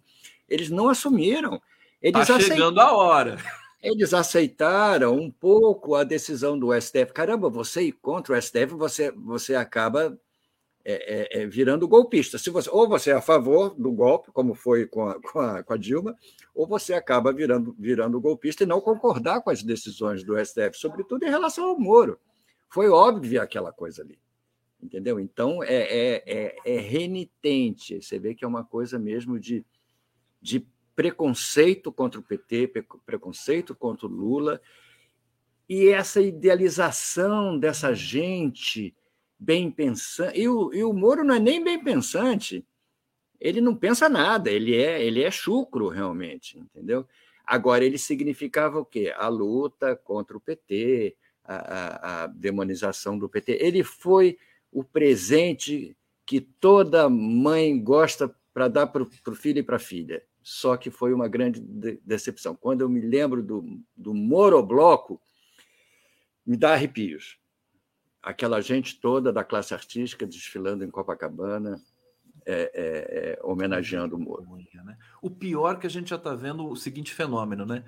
Esse, como esses esses próceres aí do pesadelo brasileiro estão caindo, daqui a pouco, sobretudo essas elites né, meia boca aí que foram no Morobloco e tudo mais, né? E daqui a pouco eles vão falar assim, Moro, quem? Nunca vi. Não, né? certamente, certamente. Eu nunca vi. Quem, que eu votei no. Não, votei no, votei no Amoedo, não votei no Bolsonaro. Que nem foi com o Collor lá atrás, né, Miguel? Que você é. conhece bem, né? Exatamente. Quando o Collor foi empichado, você não achava mais um eleitor do Collor. Não, não, não, não. E ele teve muitos, ele, ele ganhou a eleição do Lula. Ele ganhou. é engraçado porque tudo bem que você mude de opinião. Eu não sou contra, não. Mudar de opinião faz parte do crescimento é de cada bom. um. É até bom. Mas você não finja que não, não tinha uma opinião contrária, entendeu? É até mais saudável que você diga, não, eu, o Felipe Neto é um. Felipe Neto é. é. um que assume tranquilamente o que ele pensava e o que ele pensa hoje. Ele é diz assim, com todas as letras, né? Eu fui um idiota. É. Ele fala isso. E muita gente faz isso, tem, mas tem outros não. Outros preferem não falar, vamos passar para pianinho para as pessoas não perceberem quem eu já fui, entendeu? Miguelito Paiva aqui no nosso programa, no Giro Me das El, El Giro de las Onze. Ô, ô Miguel, ah. deixa eu trazer os comentários aqui, comentários do nosso público. Hussein Brasil. Hussein, ô Hussein, vem para cá, bicho, vamos, vamos trabalhar junto. MST, leite, arroz, mel, chocolate, etc. Orgânicos. Viva o MST. Maria Marta Antunes, Padre Júlio Lancelotti, as igrejas dos bairros, as igrejas católicas recolheram muito. Vamos lembrar aqui, o, o Emiliano Graziano estava aqui, filho do Zé Graziano, figura fantástica, né? Uhum. É, é, e a gente falando do combate à fome, não falamos do Padre Júlio, que é referência máxima nessa é arte, né? É verdade. Severina Galdini, rico não ajuda ninguém. Também está aqui. Isso aqui é uma frase para botar no. Dá né? fazer azulejo, botar no azulejo. Azulejo. azulejo. Diego Moura, os preços estão baixando, é Lula faz o L. Vamos falar disso aqui também com o Miguel, da gasolina, da Petrobras. Maria Marta Antunes, se o Banco do Brasil tem esse lucro, imagina os bancos particulares, Santander, Bradesco, Itaú e outros. Jandira Ferreira, aproveitar a CPI do MST para divulgar o nome, o nobre trabalho de segurança alimentar deste movimento. Eu concordo. Acho que a CPI do MST vai ser maravilhosa para o MST. Concordo inteiramente. Não é? é. Eu acho.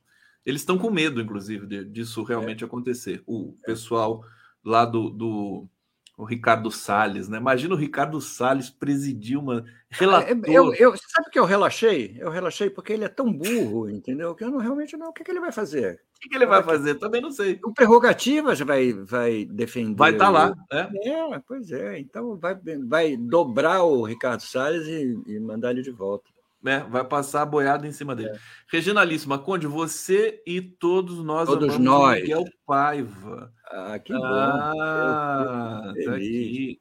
Fernando Bai, sobre conteúdos, a maioria deveria ter Cashback. flashback. Isso aqui é um emoji que o, que o StreamYards não capta. E deixa eu pegar um último comentário aqui. Renata, eh, gente, que conversa gostosa. não, não, sou é mineiro. Não, não sou mineiro, não, sou carioca mesmo. Você é carioca mesmo, né? Carioca, sou. É, Regionalíssima, Gal Dutra está na CPI do 8 de janeiro, Distrito Federal. General Inclusive está acontecendo. Dutra. General Dutra, desculpa. É. é. o general, abreviação de general, General Dutra. Inclusive, eu estou com as imagens aqui, deixa eu ver se ele está é, falando. É bom ver o general assim depondo, né? É, claro, a é gente vê que as coisas mudaram um pouco. Muito Miguel bom. Paiva aqui no Giro. Olha só esse desenho fofinho do Miguel também. É o Mauro Cid. Resume Você é, viu? Né? É. Fala, fala, fala desse desenho pra gente. Eu acho que, que resume. O Mauro Cid tem sido. Vamos ver o depoimento dele hoje, né? Se confirma essa posição é, desse desenho outro que você mostrou do, da família Bolsonaro, que todo mundo tem culpa, menos ele, ele é o santo da família, né? É, é a pior das hipóteses é um péssimo pai, né? Porque ninguém seguiu a, o, o, o, conselho dele, né? Todo mundo foi para o crime, menos ele, entendeu? o, o, tá, tá bonitinho o seu Mauro Cid aqui. Tá Você viu uma, né? um outro meme também, que é assim, os memes estão bombando também, né, Miguel? É. Mauro Cid né? Aí tá lá o desenho do Mauro Cid, é a dupla sertaneja, né? E o Bolsonaro do lado. Mauro Cid e genocídio. Sensacional, né? Muito bom, você não tinha visto, é muito bom. é, é, tanto meme. Ô, ô Miguel, Petrobras, é, a gente viu o governo é, vir com muita coragem, inclusive, anunciar a nova política de preço que não vai desprezar o PPI, quer dizer, paridade internacional, mas vai tratar com as singularidades, particularidades do mercado interno é, no Brasil. E isso gerou uma grita aí dos, da, mais uma vez, da velha mídia, da mídia de cativeiro. Dos, dos neoliberais todos. É, né? os neoliberais, mas eles também ficam numa sinuca de bico, porque eles não podem ir com tudo para cima da Petrobras, porque a Petrobras é anunciante deles também, né, Miguel? Não tem é, isso. A Petrobras sempre foi a, a pedra no sapato dessa gente toda, né? Porque desde que ela foi criada, entendeu? Ela é um, um exemplo de sucesso, entendeu? Impressionante. E você voltar, o governo, o, voltar a um governo que trata a Petrobras com esse, com esse respeito, entendeu? com essa importância que a Petrobras tem, é, é, é, fundamental. O que, é que o Bolsonaro estava fazendo e o que ele iria fazer se ele continuasse no governo? Eu estava até escrevendo hoje sobre isso, sobre o que, do que nós nos livramos. Né? É impressionante, era um, seria um, um, pesadelo que eu não sei se nem não sei nem se nós estaríamos aqui fazendo esse programa hoje. Realmente é, é, tenho minhas dúvidas. É, eu, eu já teria feito de tudo para ir embora.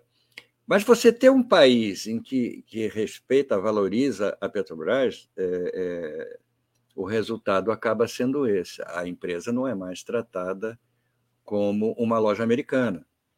Ela é tratada como uma empresa realmente, a maior empresa brasileira, uma empresa que, que rende o que a Petrobras rende e que tem que dar ao povo brasileiro aquilo que o povo brasileiro merece, esse tratamento você continua vinculado ao, ao mercado internacional, a esse equilíbrio, a essa, essa balança toda, mas você tem que levar em conta as dimensões brasileiras, a diversidade brasileira e tudo mais.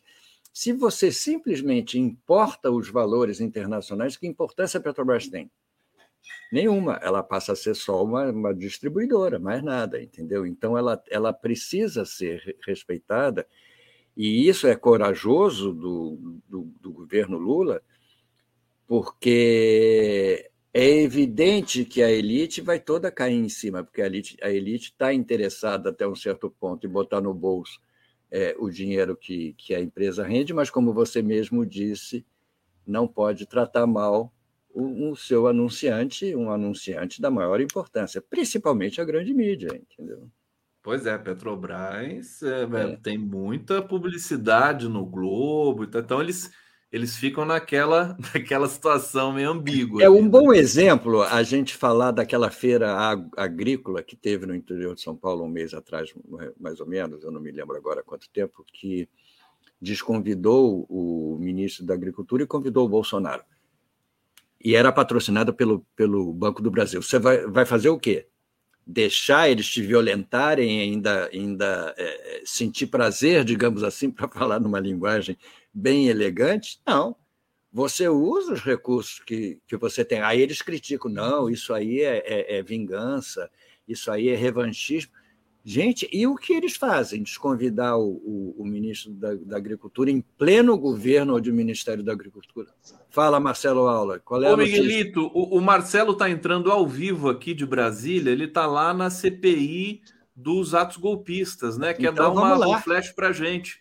Diga, Marcelo Auler. Elegantíssimo de gravar. Salve, meu querido Conde, salve, meu querido Miguel Paiva, minha querida comunidade 247 eu estou aqui na Câmara Legislativa do Distrito Federal. Seria a Assembleia Legislativa dos Estados. Sim. É a única que está fazendo uma CPI, comandada pelo deputado Chico Vigilante, tendo como relator o Chico Vigilante do PT, tendo como relator o deputado Hermeto, do PMDB.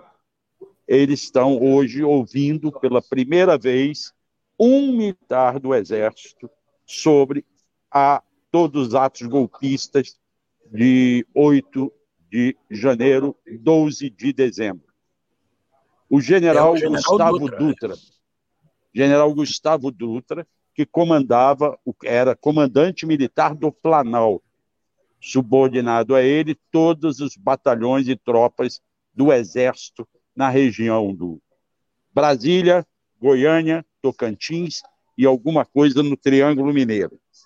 Bom, ele veio aqui e foi muito cobrado sobre o acampamento na porta do QG. Há um documento que eu já falei no Bom Dia, já falei no Boa Noite, do dia 7 de dezembro, do dia 5 de dezembro, em que ele, o general Dutra, remeteu à Secretaria de Segurança pedindo que houvesse uma operação no acampamento, porque o acampamento estava naquela época com 1.300 pessoas e havia ilícitos como prostituição, bebida alcoólica, é, drogas e armas. Faltou só o rock and roll, tá? Para ficar droga, arma, droga, prostituição, sexo, droga e rock and roll. Mas faltou o rock and roll. Acontece que no dia 5 ele já dizia que havia isso lá dentro. E no dia 7, que deveria ter operação, a operação foi desfeita. Depois, em dezembro, novamente houve uma outra tentativa e foi desfeita. Em 29 de dezembro, ele convocou o DF Legal para combater isso tudo. E aí ele disse que o, houve, o DF Legal chegou a começar a agir, houve uma reação dos acampados, que ficaram exaltados, e aí houve uma gritaria. Aí ele recebeu um telefonema do general Arruda, comandante-geral do Exército, perguntando o que estava vendo. Ele explicou que estava havendo uma reação à ação do DF legal. O general Arruda disse: Nós estamos a dois dias da posse do novo presidente. Não podemos gerar tumulto.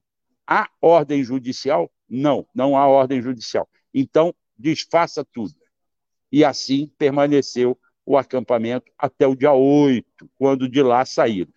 Segundo o general Dutra diz, no dia 6, eles já tinham fechado o acesso de carros, ônibus e caminhões ao setor militar urbano e o acampamento já estava com menos de 200 pessoas dia 6 e dia 7, 5 e 6 de, de, de janeiro. Porém, no dia 7, eles foram surpreendidos, segundo disse, com mais 130 ônibus chegando a Brasília. E eles impediram os ônibus de entrar lá.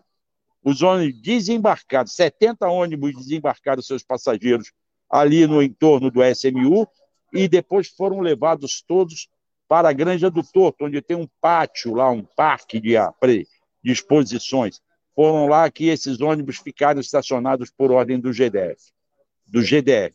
E lá eles acabaram apreendidos. E ele explicou também que no dia 8 haviam apenas 12 homens da guarda, cavalaria de guarda no Palácio do Planalto é, não, 36 homens da cavalaria de guarda e 12 agentes do GSI. Quando ele viu que estava começando a crescer o número de pessoas, mandou mais 36 e depois mandou uma tropa, mas aí já tinham invadido.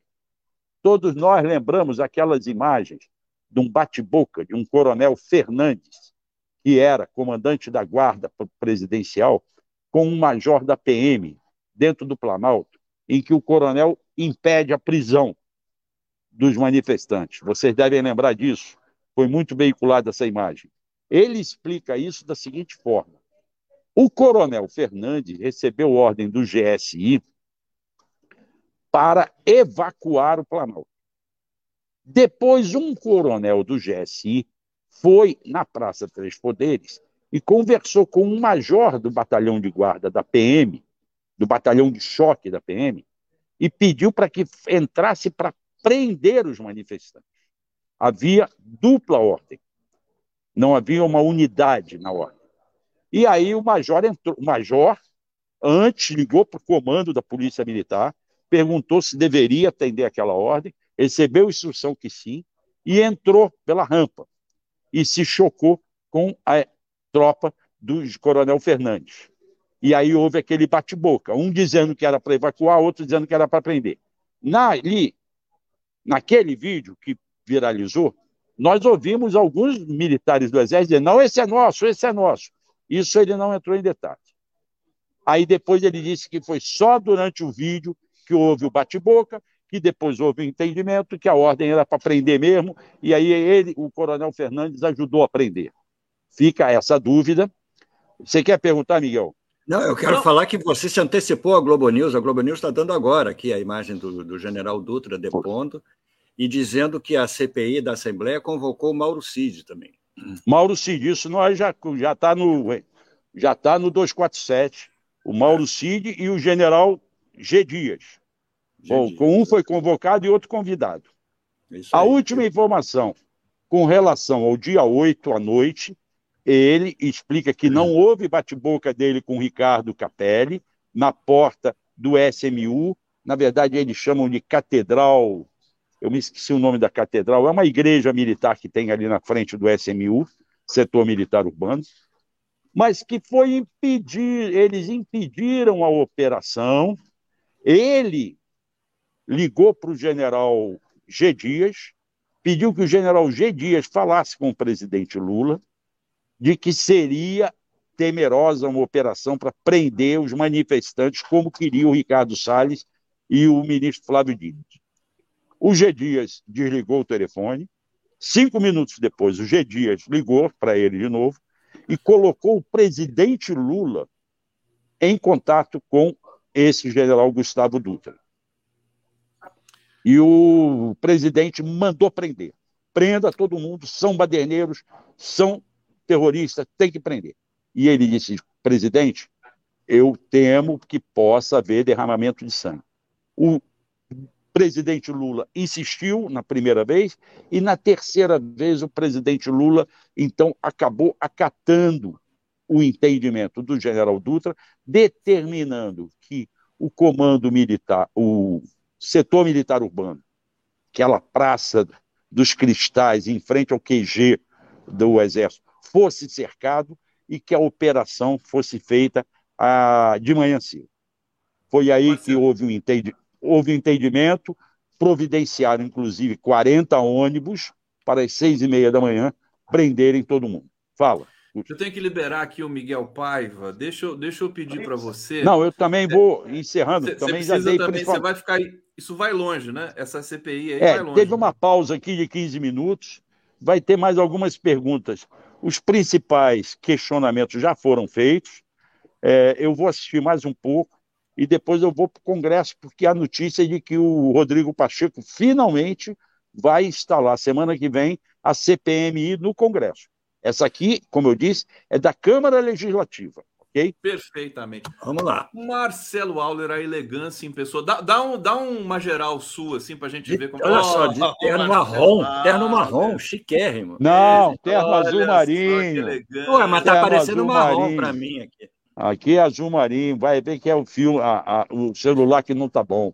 É, o defeito. Tá Obrigado, Marcelinho. Bom trabalho aí para você. Prazer enorme encontrar Valeu. você e falar com você. Conde, prazer te encontrar aqui ao vivo, Miguel. Valeu. Um grande abraço e mais Valeu, uma abraço. vez agradecendo.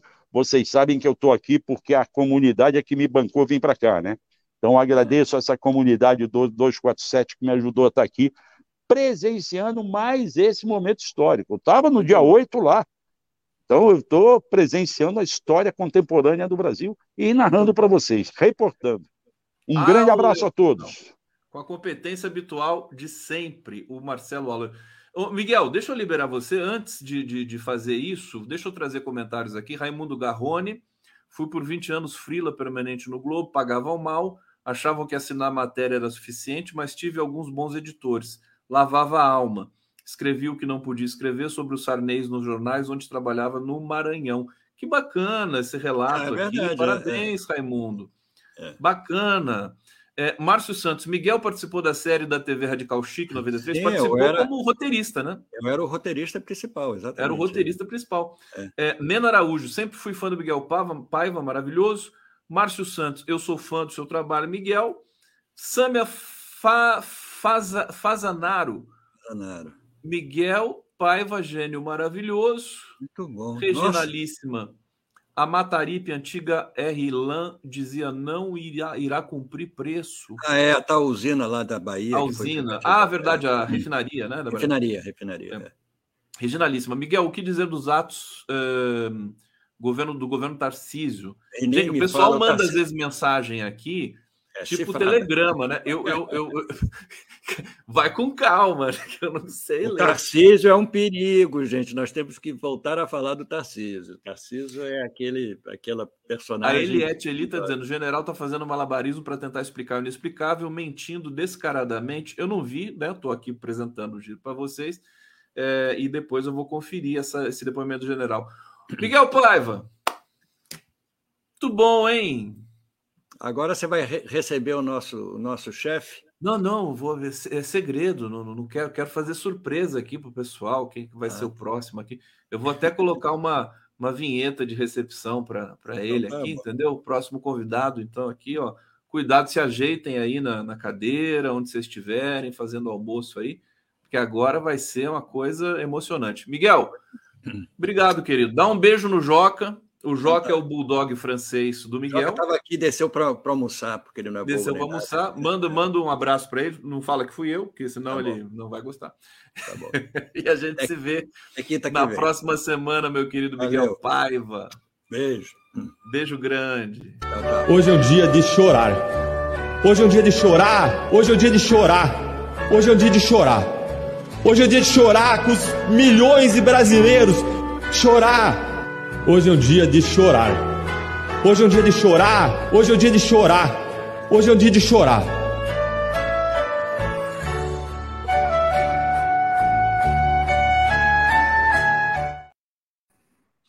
Chorar, chorar, chorar. Olha só quem está aqui, Leonardo de Rezende Atushi chegando.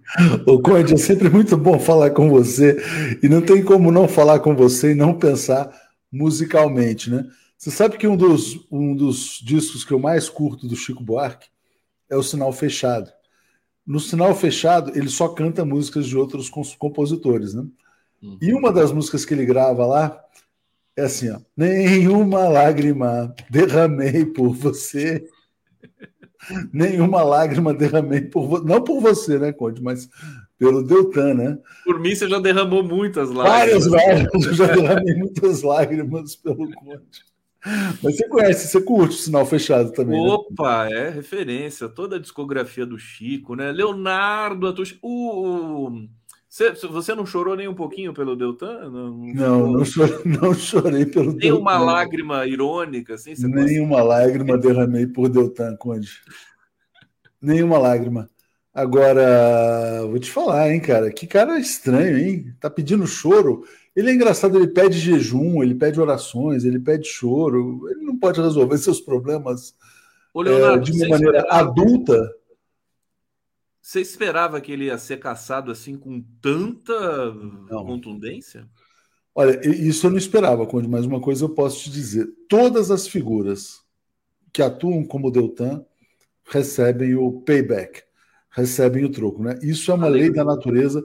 E eu já vi outras histórias, eu estava lembrando, teve um procurador de Nova York que prendeu um monte de gente também. Eu estava tentando lembrar o nome dele, porque depois, quando ele caiu, ele caiu de uma maneira tão vergonhosa, é, com prostituição, era uma coisa desse tipo. Eu acho que era Spitzer o nome dele, deixa eu ver se era Spitzer, não. É, Eloy Spitzer, exatamente, Eliot Spitzer. É, depois você põe aqui, ó. Eu vou te botar aqui, vou mandar no teu WhatsApp. Ele até virou, ele virou verbete na enciclopédia britânica. Era, um, era o Dallagnol de Nova York. O Dallagnol de Nova York caiu no escândalo de prostituição, Condão. Olha, o, Léo, quero. Deixa eu repercutir com você, primeira, primeira tema aqui que, que eu acho importante você falar. Eu quero não, saber. Primeiro você vai repercutir o nosso reencontro, né, Conde? Fazia é, tempo, né? Primeiro nosso reencontro. Essa é a notícia, né? Essa é a notícia, essa é a notícia. É a notícia.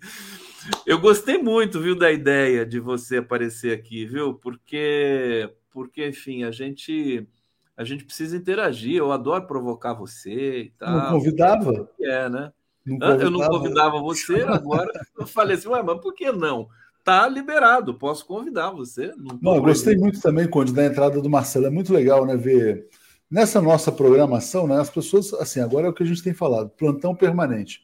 E o Marcelo é muito repórter, né, cara? Então, assim. Muito. Ele tem, ele tem informação, ele entra com você, entra com a Daiane, entra no Boa Noite, entra no Bom Dia. Nunca vi ele um cara é gostar tanto, né? tanto. Né?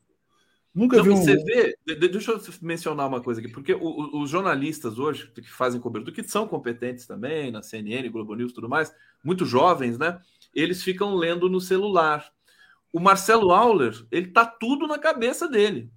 Exatamente. Ele, ele, ele e ele vai nos locais, né? É em vários locais. Genial. E que história é essa que o público está financiando o Marcelo? Como é que é? Conta pra gente essa. Não, essa não, é, assim, é que o Marcelo, na verdade, é nosso, mas o Marcelo também ele é, é, é nosso e é independente, né? Então ele, ele, ele pediu para fazer dessa maneira quando ele foi a Brasília, porque ele também tem o blog dele, ele, ele tem o blog do Marcelo Auler, também colabora com o Nacif. E, e aí é uma, é uma cobertura em Brasília que ele faz para não apenas para o 247, e aí ele apenas usou o 247 para financiar, para, na verdade, divulgar o Pix dele, né? Claro. E aí ele conseguiu levantar recursos, pagou passagem. Ele recebeu a passagem, às vezes ele recebe hospedagem. O Marcelo é assim, o Marcelo é um cara também. Ele é, ele é imprescindível, ele está num momento maravilhoso. Ele já não é de hoje, né? Ele é, ah. quando você iniciou no jornalismo, ele já era. Né? Ele já era veterano. Já era veterano, já, né? Leonardo, o Leonardo, me diz o seguinte: o que, que você fez pro Felipe Neto. Você ligou pro Felipe Neto, bicho. Explica isso pra gente aí. Eu, eu, eu o Felipe falando... Neto vem rasgando. Eu, eu vi você falando isso. É, você achou que eu, não ia, que eu não ia assistir a live do Conde? Né? Assisti hoje de madrugada, cara. Acordei muito cedo. E vi você falando que. Ah, o Léo é fogo, né? O Léo já liga lá sorrindo, produzindo, né? Eu vi você falando assim. Não, Sedutor, mas, malandro. Sedutor, né? Não. Mas então, achei importante o Felipe Neto se posicionar, porque ele acordou né, para o perigo. Né? E o que, que acontece? Esse PL 2370, que é o PL dos direitos autorais, que agora incorpora o pagamento às empresas de jornalismo, é, ele está saindo de uma maneira ainda pior do que era o, o anterior. Né?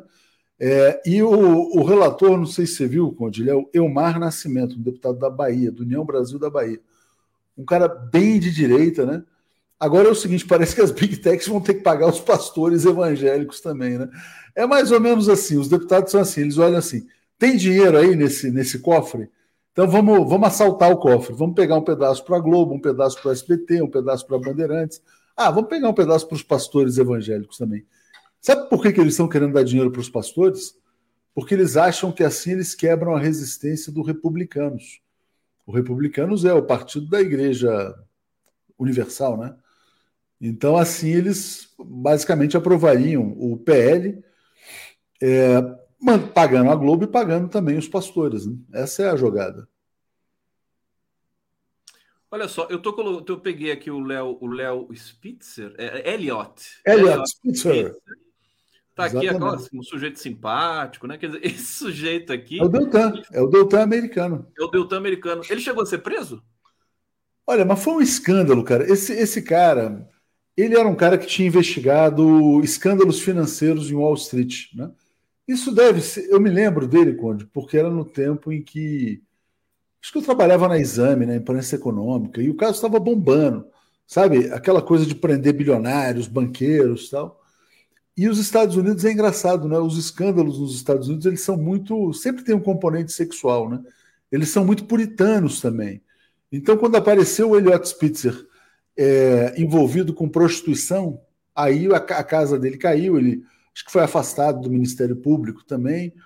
Mas é um cara bem. Ele, Brasil, era um moralista. Léo, o Brasil é tão puritano, tão puritano, tão puritano, que eles não. O escândalo sexual é abafado, né? Na, na, na redação, já quer dizer que é. eu tô aqui me lamentando. Por que, que não tem escândalo sexual com o Deltan? Seria tão bom, né? Mas então, mas você sabe que quando eu vi o Deltan pela primeira vez, pode parecer assim uma coisa meio profética.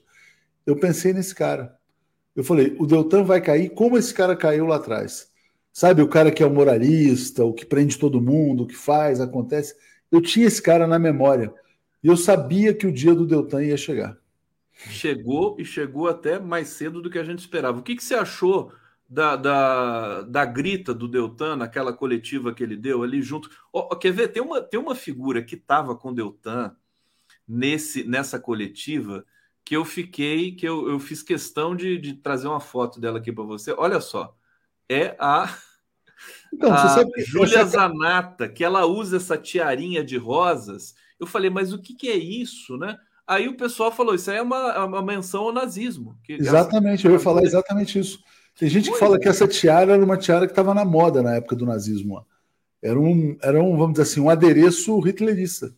É tipo agora, que nem o copo de leite lá, aquela coisa. É, agora como é que você vai provar? Ela fala, não, é uma tiara. E aí ela pode responder. Aí é o seguinte, ela te processa, você fala que era um adereço hitlerista, e ela responde: Conde, às vezes uma tiara é apenas é uma, uma, tiara. tiara. Ela pode dar aquela resposta freudiana, assim, né? Uh, ô, Léo, mas o, o que, que, você achou da, da, da, da grita do, do, Deltan ali, a despedida dele? Da, da ele, ele, foi muito trollado e debochado ali, inclusive pelos funcionários, né? Um funcionário falou para ele: dá tchau pro elevador aí, que é a última vez que você pega elevadores. Imaturo, ele é infantil, cara. Ele, ele é, é um cara assim. Ele não sabe resolver os problemas como adulto, né? Então, tipo assim, Ai, não vão prender o Lula, vou fazer um jejum. Como assim, cara? Vai fazer jejum para prender uma pessoa? Né? Você fez o seu trabalho, você fez a denúncia. Se a denúncia for aceita, o cara vai ser preso, for tal, passar. Tem que fazer jejum para prenderem ou não prenderem.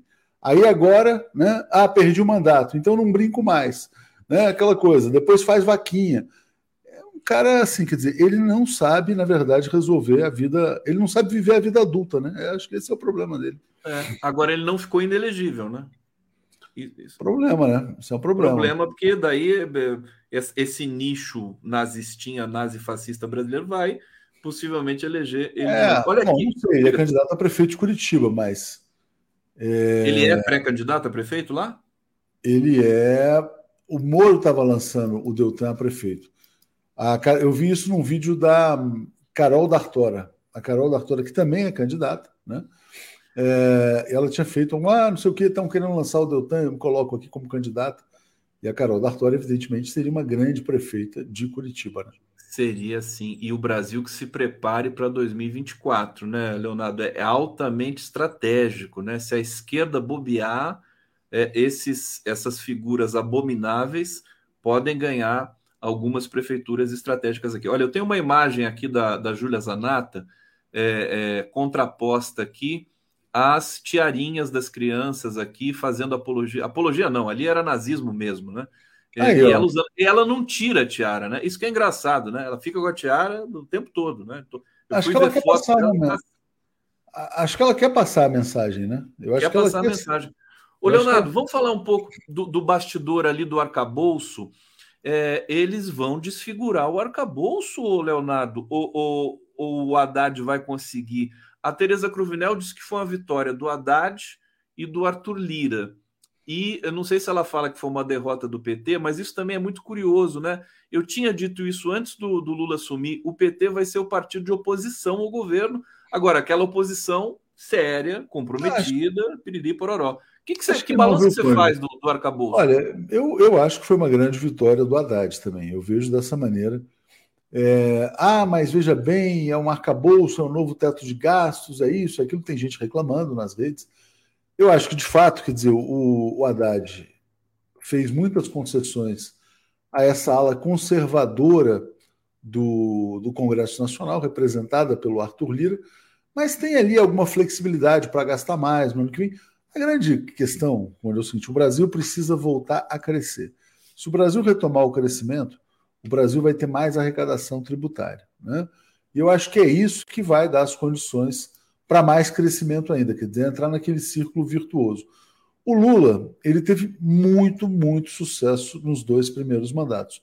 Mas eu me lembro que no primeiro ano do primeiro mandato do governo Lula, e eu cobri isso de perto, porque eu, eu era editor de economia da Isto é Dinheiro, o pessoal ficava muito impaciente com o Palocci também, né? Todo mundo estava achando que o Palocci era uma continuidade do Pedro Malan. Era, ah, pô, não mudou nada, aquela coisa, a política econômica não vai mudar.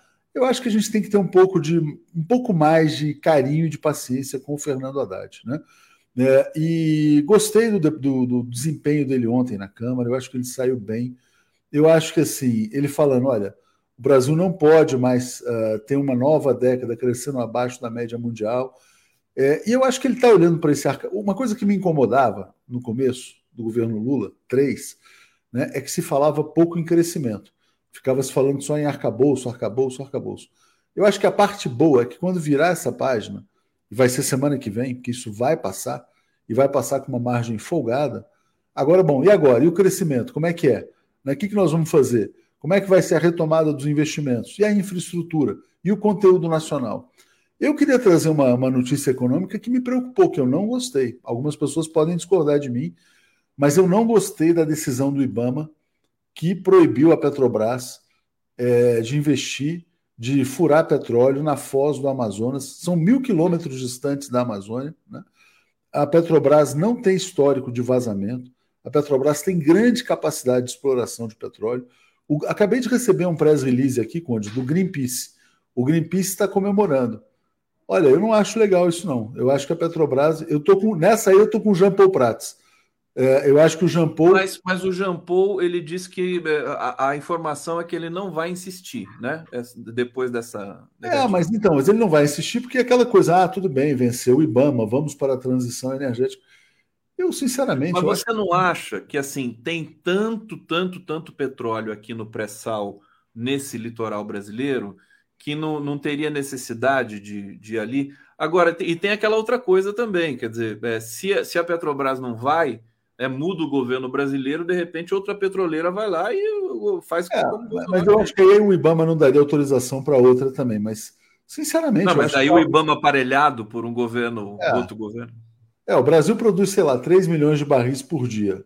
Eu não vejo por que, que não devesse produzir 4, 5, 6, quantos puder. Né? O Brasil tem condição de produzir petróleo de uma maneira é, correta. Por que, que, por que, que pode produzir? Então, aquela coisa, né? Por que, que, não, por que, que pode produzir no litoral do Espírito Santo, no litoral de São Paulo, no litoral do Rio, mas não pode produzir a mil quilômetros da Amazônia? Mil quilômetros da Foz, né? Do, do... É, é longe, não é assim longe. também, não. É, longe, é bem é. longe. Isso aí é uma coisa, pelo menos pelo Inclusive, que eu acho que foi esse, esse episódio que está fazendo com que o Randolph vá deixar a rede agora, né? É, eu não sei, eu, eu imagino, talvez seja, eu não tenho certeza, porque o Randolph, eu acho que ele já estava insatisfeito na rede há um bom tempo, né? Sim. Acho que a rede é um partido pequeno para o Randolph, né? O Randolph é um político, o cara é líder do governo. Sim. A rede é um partido que tem, quer dizer, é ele e quem mais? A Marina não é, a Marina foi eleita? Hum, é, porque agora eu não tenho certeza se a Marina é parlamentar, se ela não é. Eu acho que ela é deputada, deixa eu ver. Eu acho, que ela, acho que ela foi eleita deputada, mas assim, é, é, um, é um partido muito pequeno, né, Conde? Então, eu acho. Se eu fosse chutar, eu diria que o Randolph vai para o PSB. Né? Eu acho que PSB. o PSB. Eu acho que o PSB é o partido que está abrigando, vamos dizer assim, essa ala é um partido grande que tem base, que tem consistência, tem o Flávio Dino, tem, enfim. Né? Agora, sobre o arcabouço, deixa eu ler comentários aqui do nosso público antes, o Léo, Elizabeth Maria Costa de Oliveira, boa tarde. Chorei por Deltan da Leal de tanto rir. Claro, é. Chorei. Chorei. É, até ficar com dó de mim, né? Exatamente. E me tranquei no camarim. Baixando o calmante, um excitante e um bocado de gin, né, Conte? Fundão Peixoto para vocês aqui. É, muito é, bom. Reginalíssima, Atucho, o DD safou-se de 42 depoimentos do CNMP, o que não é pouco, né? Exatamente. É, a, o despacho do, do, daquele ministro do TSE, é, Benedito Gonçalves, é qualquer coisa de espetacular, né, o, o Leonardo? Aquilo ali foi realmente. Fernando Bai. A queda mais espetacular foi de Elliot Ness, a incrível ausência de qualquer citação do fato na história. Marta Valéria Cunha, Tux, fala sobre a refinaria de Manaus, que não baixou os preços dos combustíveis. É, Márcio Santos, Zé do Caixão se chama Zanatas. Satanás ao contrário. Olha. Tudo bem. É, Reginalíssima, Léo, controle flexível será alvo da comissão Bia Kiss. A Reginalíssima escreve é, é, telegrafado. Reginalíssima. Eu não entendo a telegrafia dela aqui. Ó. O controle flexível será alvo da comissão Bia Kiss. Tá aqui, tá lido aqui. E aí, Léo? Sobre Manaus, sobre a refinaria. Manaus, então, mas, assim, Manaus não baixou o preço porque a refinaria foi privatizada e a Bahia também não. Né? Então, qual que era o caminho? Isso mostra, Conde, qual que era o modelo da Petrobras? Empresa integrada, do poço ao posto. Por que, que a, Petrobras deveria ser uma empresa integrada? Porque ela teria capacidade de formar o preço. Ela fura, ela explora, ela refina e ela vende. Quando ela está em todas as cadeias da produção, ela tira uma margem de lucro suficiente para o acionista e oferece o menor preço possível para o cidadão brasileiro. Na minha concepção, a Petrobras deveria existir para isso, para oferecer para os brasileiros o menor preço possível para a energia, não para vender energia aqui no Brasil a preço de mercado. Né? Agora, ah, não, mas veja bem, se foi, se não for assim, não vem investidor estrangeiro. Então que não venham. Deixa a Petrobras explorar tudo, porque a Petrobras teria condição de explorar todo o petróleo brasileiro. Aliás, na Arábia Saudita, todo o petróleo é explorado pelo estatal de lá. Né? O Brasil poderia ser uma Arábia Saudita do petróleo. Né? Diziam que não tinha petróleo no, Getúlio, depois diziam que não tinha petróleo na época do, do pré-sal, que o pré-sal era inviável, agora não deixam o Brasil explorar petróleo a mil quilômetros de distância da Amazônia. É, é, um negócio complicado, viu, Conde? Assim, o jogo é pesado. Jogo é pesado. Agora, uh, o governo, a Agência Nacional de Petróleo, pode é, multar essas, esses postos e essas refinarias que não estão é, baixando o preço? Ou não? É, na verdade, não, acho que não, porque assim, quer dizer, a, aí é que está o problema, né? Você pega a da Bahia. A da Bahia é um monopólio privado. Ela é um monopólio privado. Então, assim, quer dizer, é, esse é o grande problema. Como é um monopólio privado, você vai mudar, ela, ela não tem concorrência, né? Sobre a questão dos postos, tudo bem, onde tiver cartelização de postos, você pode multar. Agora, a grande questão é a seguinte, quer dizer, vamos pegar assim, ah, o estado de São Paulo, ou o estado de Minas Gerais, ou o estado do Rio, Reduc, né, refinaria Duque de Caxias, a Petrobras baixou o preço, as distribuidoras vão lá, compram na Petrobras, e aí tem competição na distribuição, aí o preço cai. São Paulo, a refinaria de Paulínia, as distribuidoras compram lá e baixam o preço. Minas Gerais, Gabriel Passos, refinaria lá de Betim, compra lá e depois baixa o preço. Na Bahia, quer dizer, a refinaria, se ela não baixar o preço, quem, o posto, as, distribuidoras, as distribuidoras que atendem os postos da região, vamos dizer, ó, não dá para baixar porque o cara está me vendendo por esse preço.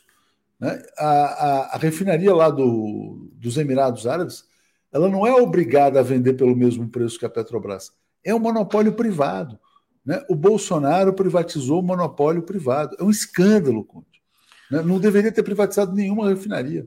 Agora, Léo, eu estou sentindo, né, pela cobertura que a gente faz e que as mídias é, progressistas fazem, e também na mídia convencional, aquilo ali também aparece, o governo Lula está com força.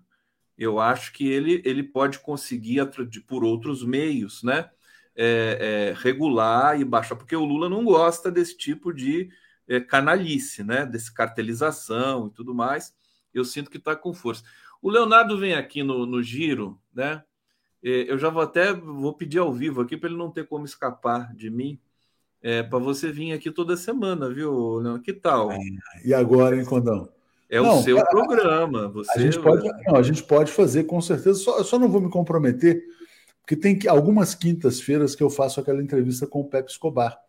E aí, 13 horas. Então, no dia que você tiver o Pepe, aí você, eu, eu libero você. aí você me libera, aí você me libera. Aí você me libera. o Léo vem aqui, a audiência dispara, que coisa, todo mundo gosta. Sabe o que, que eu gosto muito, Conde, além de falar com... que as pessoas gostam tanto? Esse charme, né? Esse sorriso. o Conde, sabe o que, que eu gosto muito, cara? Eu gosto muito desse nosso trabalho, cara. Eu acho que você também gosta muito. Eu acho que isso o, eu sou alucinado. O, é, o, segredo é esse, porque é o seguinte, quer dizer, olha só. É, o site Brasil 247 é fundamental, importantíssimo tal, mas eu curto muito a TV 247. E nesse modelo novo, ontem, por exemplo, ontem a gente, eu tinha um programa com o Horta no programa com a Daiane, né? Aí o Horta faltou, Conde. Você acredita? O Horta faltou porque ele estava com problemas de internet. Aí eu fiquei lá batendo papo com a Daiane. Então é muito legal, cara. Tipo assim, a gente faz o Bom Dia de manhã, né? Então tô lá, Zé Reinaldo, Florestan, Marcelo, Paulo, Alex. Aí depois passo para a Daphne, hoje foi a Andréia. Aí ontem entrei com a, com a Daiane. Outro dia entrei no programa com o Fábio. É, o Léo Estopa todo dia. Então, eu acho que assim, como a gente gosta de comentar as notícias, de explicar, de tentar passar para as pessoas a compreensão do que está acontecendo, e a gente faz isso com prazer, né?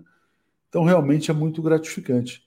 E, porra. É, é um vício, é, é, um vício pra gente e é um vício para eles também. Vira e mexe, eu recebo mensagem assim, eu tô viciada, não sei o que, até, até que for. Veja não, com moderação, né? Vou ter que ir para uma clínica de reabilitação. Não, aquela coisa. É, é, acesse com moderação, porque senão. É, é. agora, não, isso tá legal, essa, essa nova, esse novo formato, até bom a gente falar disso aqui, nem que seja rapidinho, né? Quer dizer, o 247 o bom dia, o giro, o Brasil é, agora com a Daiane, é, você o Estopa e depois o Boa Noite. Quer dizer, vai com tudo e eu ainda fecho a programação às 23 horas, que é, é um muito, prazer.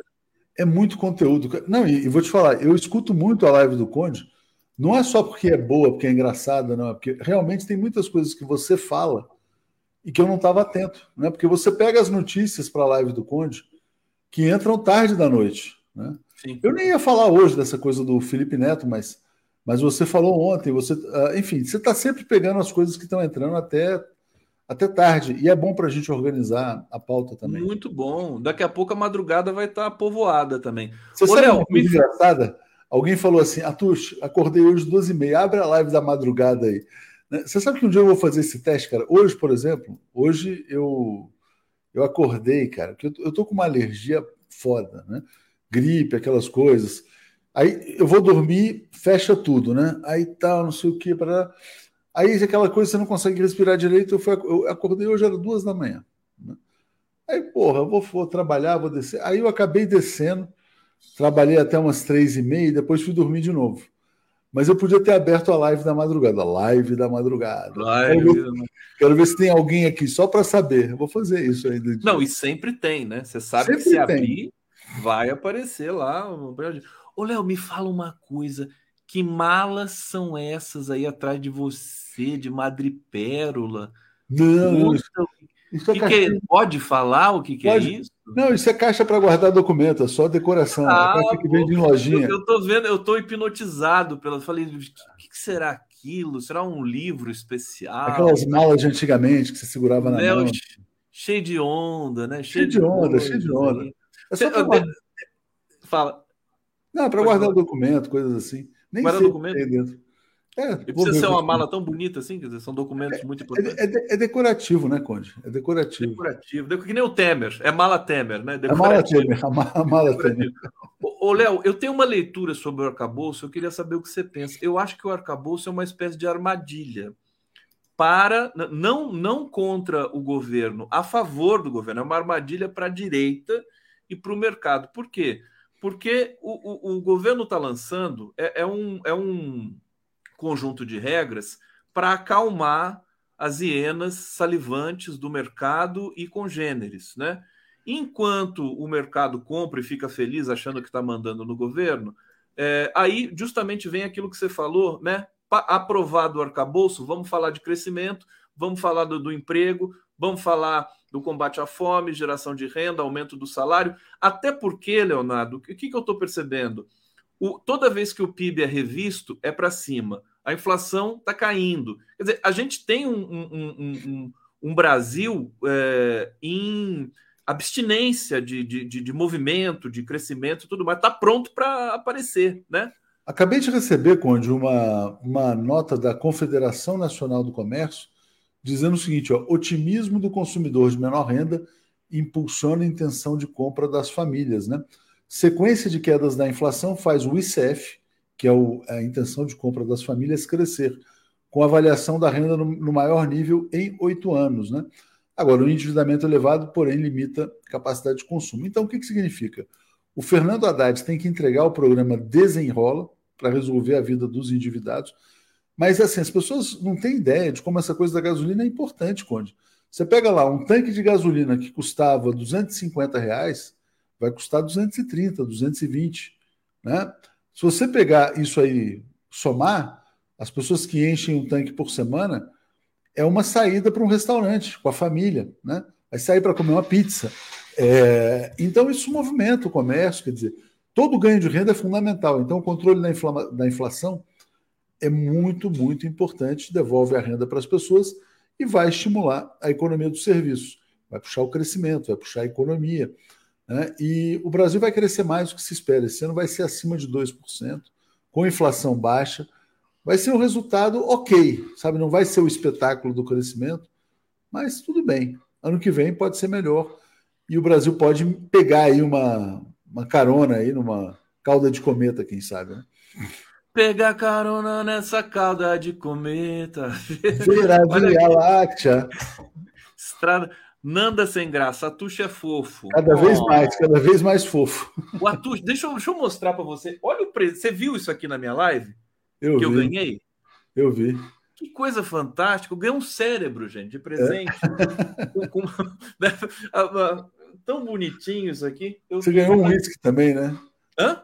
Você ganhou um uísque também, estava falando. Ganhei também, tô, tô, dormindo abraçado com ele. a Yolanda Albuquerque, adorei a ideia, adoro Léo e Conde. É, Mário César, Atushi Conde aqui em Salvador, caiu sim uns 30 centavos. 30 centavos, ó, 30 centavos. Você pega 30 é. centavos, cara, 30 centavos. por litro, né? Você põe lá 40 vezes 30 centavos, dá 12 reais. Claro. É, Márcia Castilho Salles, Atushi, diminui o número de propagandas no site, está difícil driblar tantos anúncios. O, mas é o sucesso do site também, né? O, é, não, mas às vezes tem que, você tem que combinar isso com a experiência de leitura, né? Vamos, vamos ver o que a gente consegue fazer, porque a gente precisa dessa receita publicitária. Vamos. Também, né? Até porque a Globo está querendo comer, né? A Globo está querendo pegar a receita. Está querendo pegar tudo. Reginalíssima, Conde, na estante também vejo o Dom Quixote. Eu vejo o Dom Quixote do Léo ali pequenininho, né? Do lado daquela pilha de livros. É, e a Tereza Braga de Moraes convidem urgente Ladislau Dalbor para discutir o PL, acho que é 2360, né? Não é o Ladislau, acho que ele vai hoje no Boa Noite, viu? Vai hoje. Sobretudo direito autoral numa expectativa socialista. Léo, para fechar, nós não falamos, você e eu, da Rita Lee, e eu sei lindo, o quanto. Olha o... o Don Quixote que. Quem Don Quixote. Bonito, né? Bonitinho, viu? Isso aqui é uma obra de arte, cara. Ganhei de presente. Ganhei de presente de um grande amigo meu, já falecido. É. E realmente é um negócio assim fantástico. O Don Quixote é item básico, né? O Marcelo Showa tem um Don Quixote belíssimo no cenário dele. Eu já falei para ele que eu fiquei fã daquele, daquela obra lá. É, ô, Léo, você gostava. A Rita. Sabe que eu fiquei. Assim, eu sempre gostei da Rita Lee, mas na morte dela veio, vieram tantas informações que eu fiquei absolutamente encantado com a Rita era uma cronista, né? Talentosíssima. Maravilhosa. Né? E você Grande... gosta muito dela também, né? Gosto, gosto muito dela. E, e legal, gostei. Ontem, por acaso, eu assisti a entrevista do Roberto Carvalho ao Fantástico. Pô, emocionante. O cara realmente, assim, um casal maravilhoso, né? É, muita sintonia. Ele se emocionou bastante também. E ele tem um papel importante, né? Na, na, na, na, na, fase mais pop da Rita Lee, um papel decisivo, eu diria, inclusive. É, a Rita Lee é sempre uma pessoa muito vanguardista, muito. É, como é que eu diria, muito libertária, né? Então, assim, um grande exemplo, viu? Eu acho que assim, uma mulher muito à frente do tempo dela. Quem nunca, né? Quem nunca se, se deixou tocar pela Ovelha Negra, né? Música fantástica. E o Tutti Frutti também, tudo muito bom. E outra coisa, né? A maneira, assim, quer dizer, a liberdade dela para falar sobre sexo, uma coisa muito legal, muito legal eu senti muito, né? Essa, ela estava doente, estava lutando contra o câncer e tudo mais. Minha vizinha, que até... você sabe, né? Oi? Minha vizinha, ela mora aqui nesse pedaço aqui onde eu moro. Ah, é? é? Nunca é. encontrei, nunca encontrei. Eu soube que uma vez no pet shop a gente tinha chegado, ela tinha acabado de sair. Ela tinha, ela tinha muitos cachorros também e acho que ela tinha cachorro grande. E aí a gente foi, a Rita ali saiu. Eu falei, ah, que pena, pô, não encontrei a Rita ali. É, tem um último comentário aqui para a gente encerrar. Reginalíssima. Conde Léo, tá estranho ver canais progressistas com posições assanhadas pró PL 2630. Não é 2360 essa PL? Não, é 2630, é 2630 e você tem agora o 2370, que é onde 2370. O 2370 ah, tá é o que pegou o Jabuti da Globo. O 2630 pegou o Jabuti da Globo. O, Bom, o vamos fazer o debate, né? Porque eu acho que agora vai dar tempo de debater mais isso, trazer mais especialistas, conversar. Não, o que vai ser mais engraçado, cara, é que eles vão aprovar a urgência, é, a urgência do, do 2370, né? Aí você fala, qual é a urgência de pagar a Globo, cara? O que, que, que tem a ver com urgência? Pô, não, você pode falar assim, não, ah, o arcabouço fiscal é urgente, né? A, combater as fake news é urgente, mas urgente mandar dinheiro para as grandes mídias, eu acho que eles vão aprovar assim, é tão, é tão explícito né, que eles estão só, na verdade, encontrando uma artimanha para passar o projeto do mesmo jeito, mas em duas, em, duas, com, em dois pedaços, né? Eles fizeram um fatiamento da mesma coisa. Então, eu acho que isso é bem, bem complicado, bem complicado. E fiquei feliz do Felipe Neto ter acordado. Muito bom. Tem que trazer o Felipe aqui, hein? Vamos ver se a gente consegue trazer o Felipe. Vocês já levaram prerrogativas uma vez? Já levamos lá e tal. Vou, vou tentar, vamos tentar de novo aqui. Ó, matando a saudade do Leonardo Atucha aqui, ó. Isso é o Gustavo Leonardo. Conde, grande figura. Um beijo para você, meu querido. Achei que o cara tinha me abandonado, tinha brigado comigo. Obrigado a todos Valeu, que acompanharam aqui no Giro e acompanham a nossa programação ao longo do dia. Valeu, até mais. Valeu, brigadão, Conde, até mais.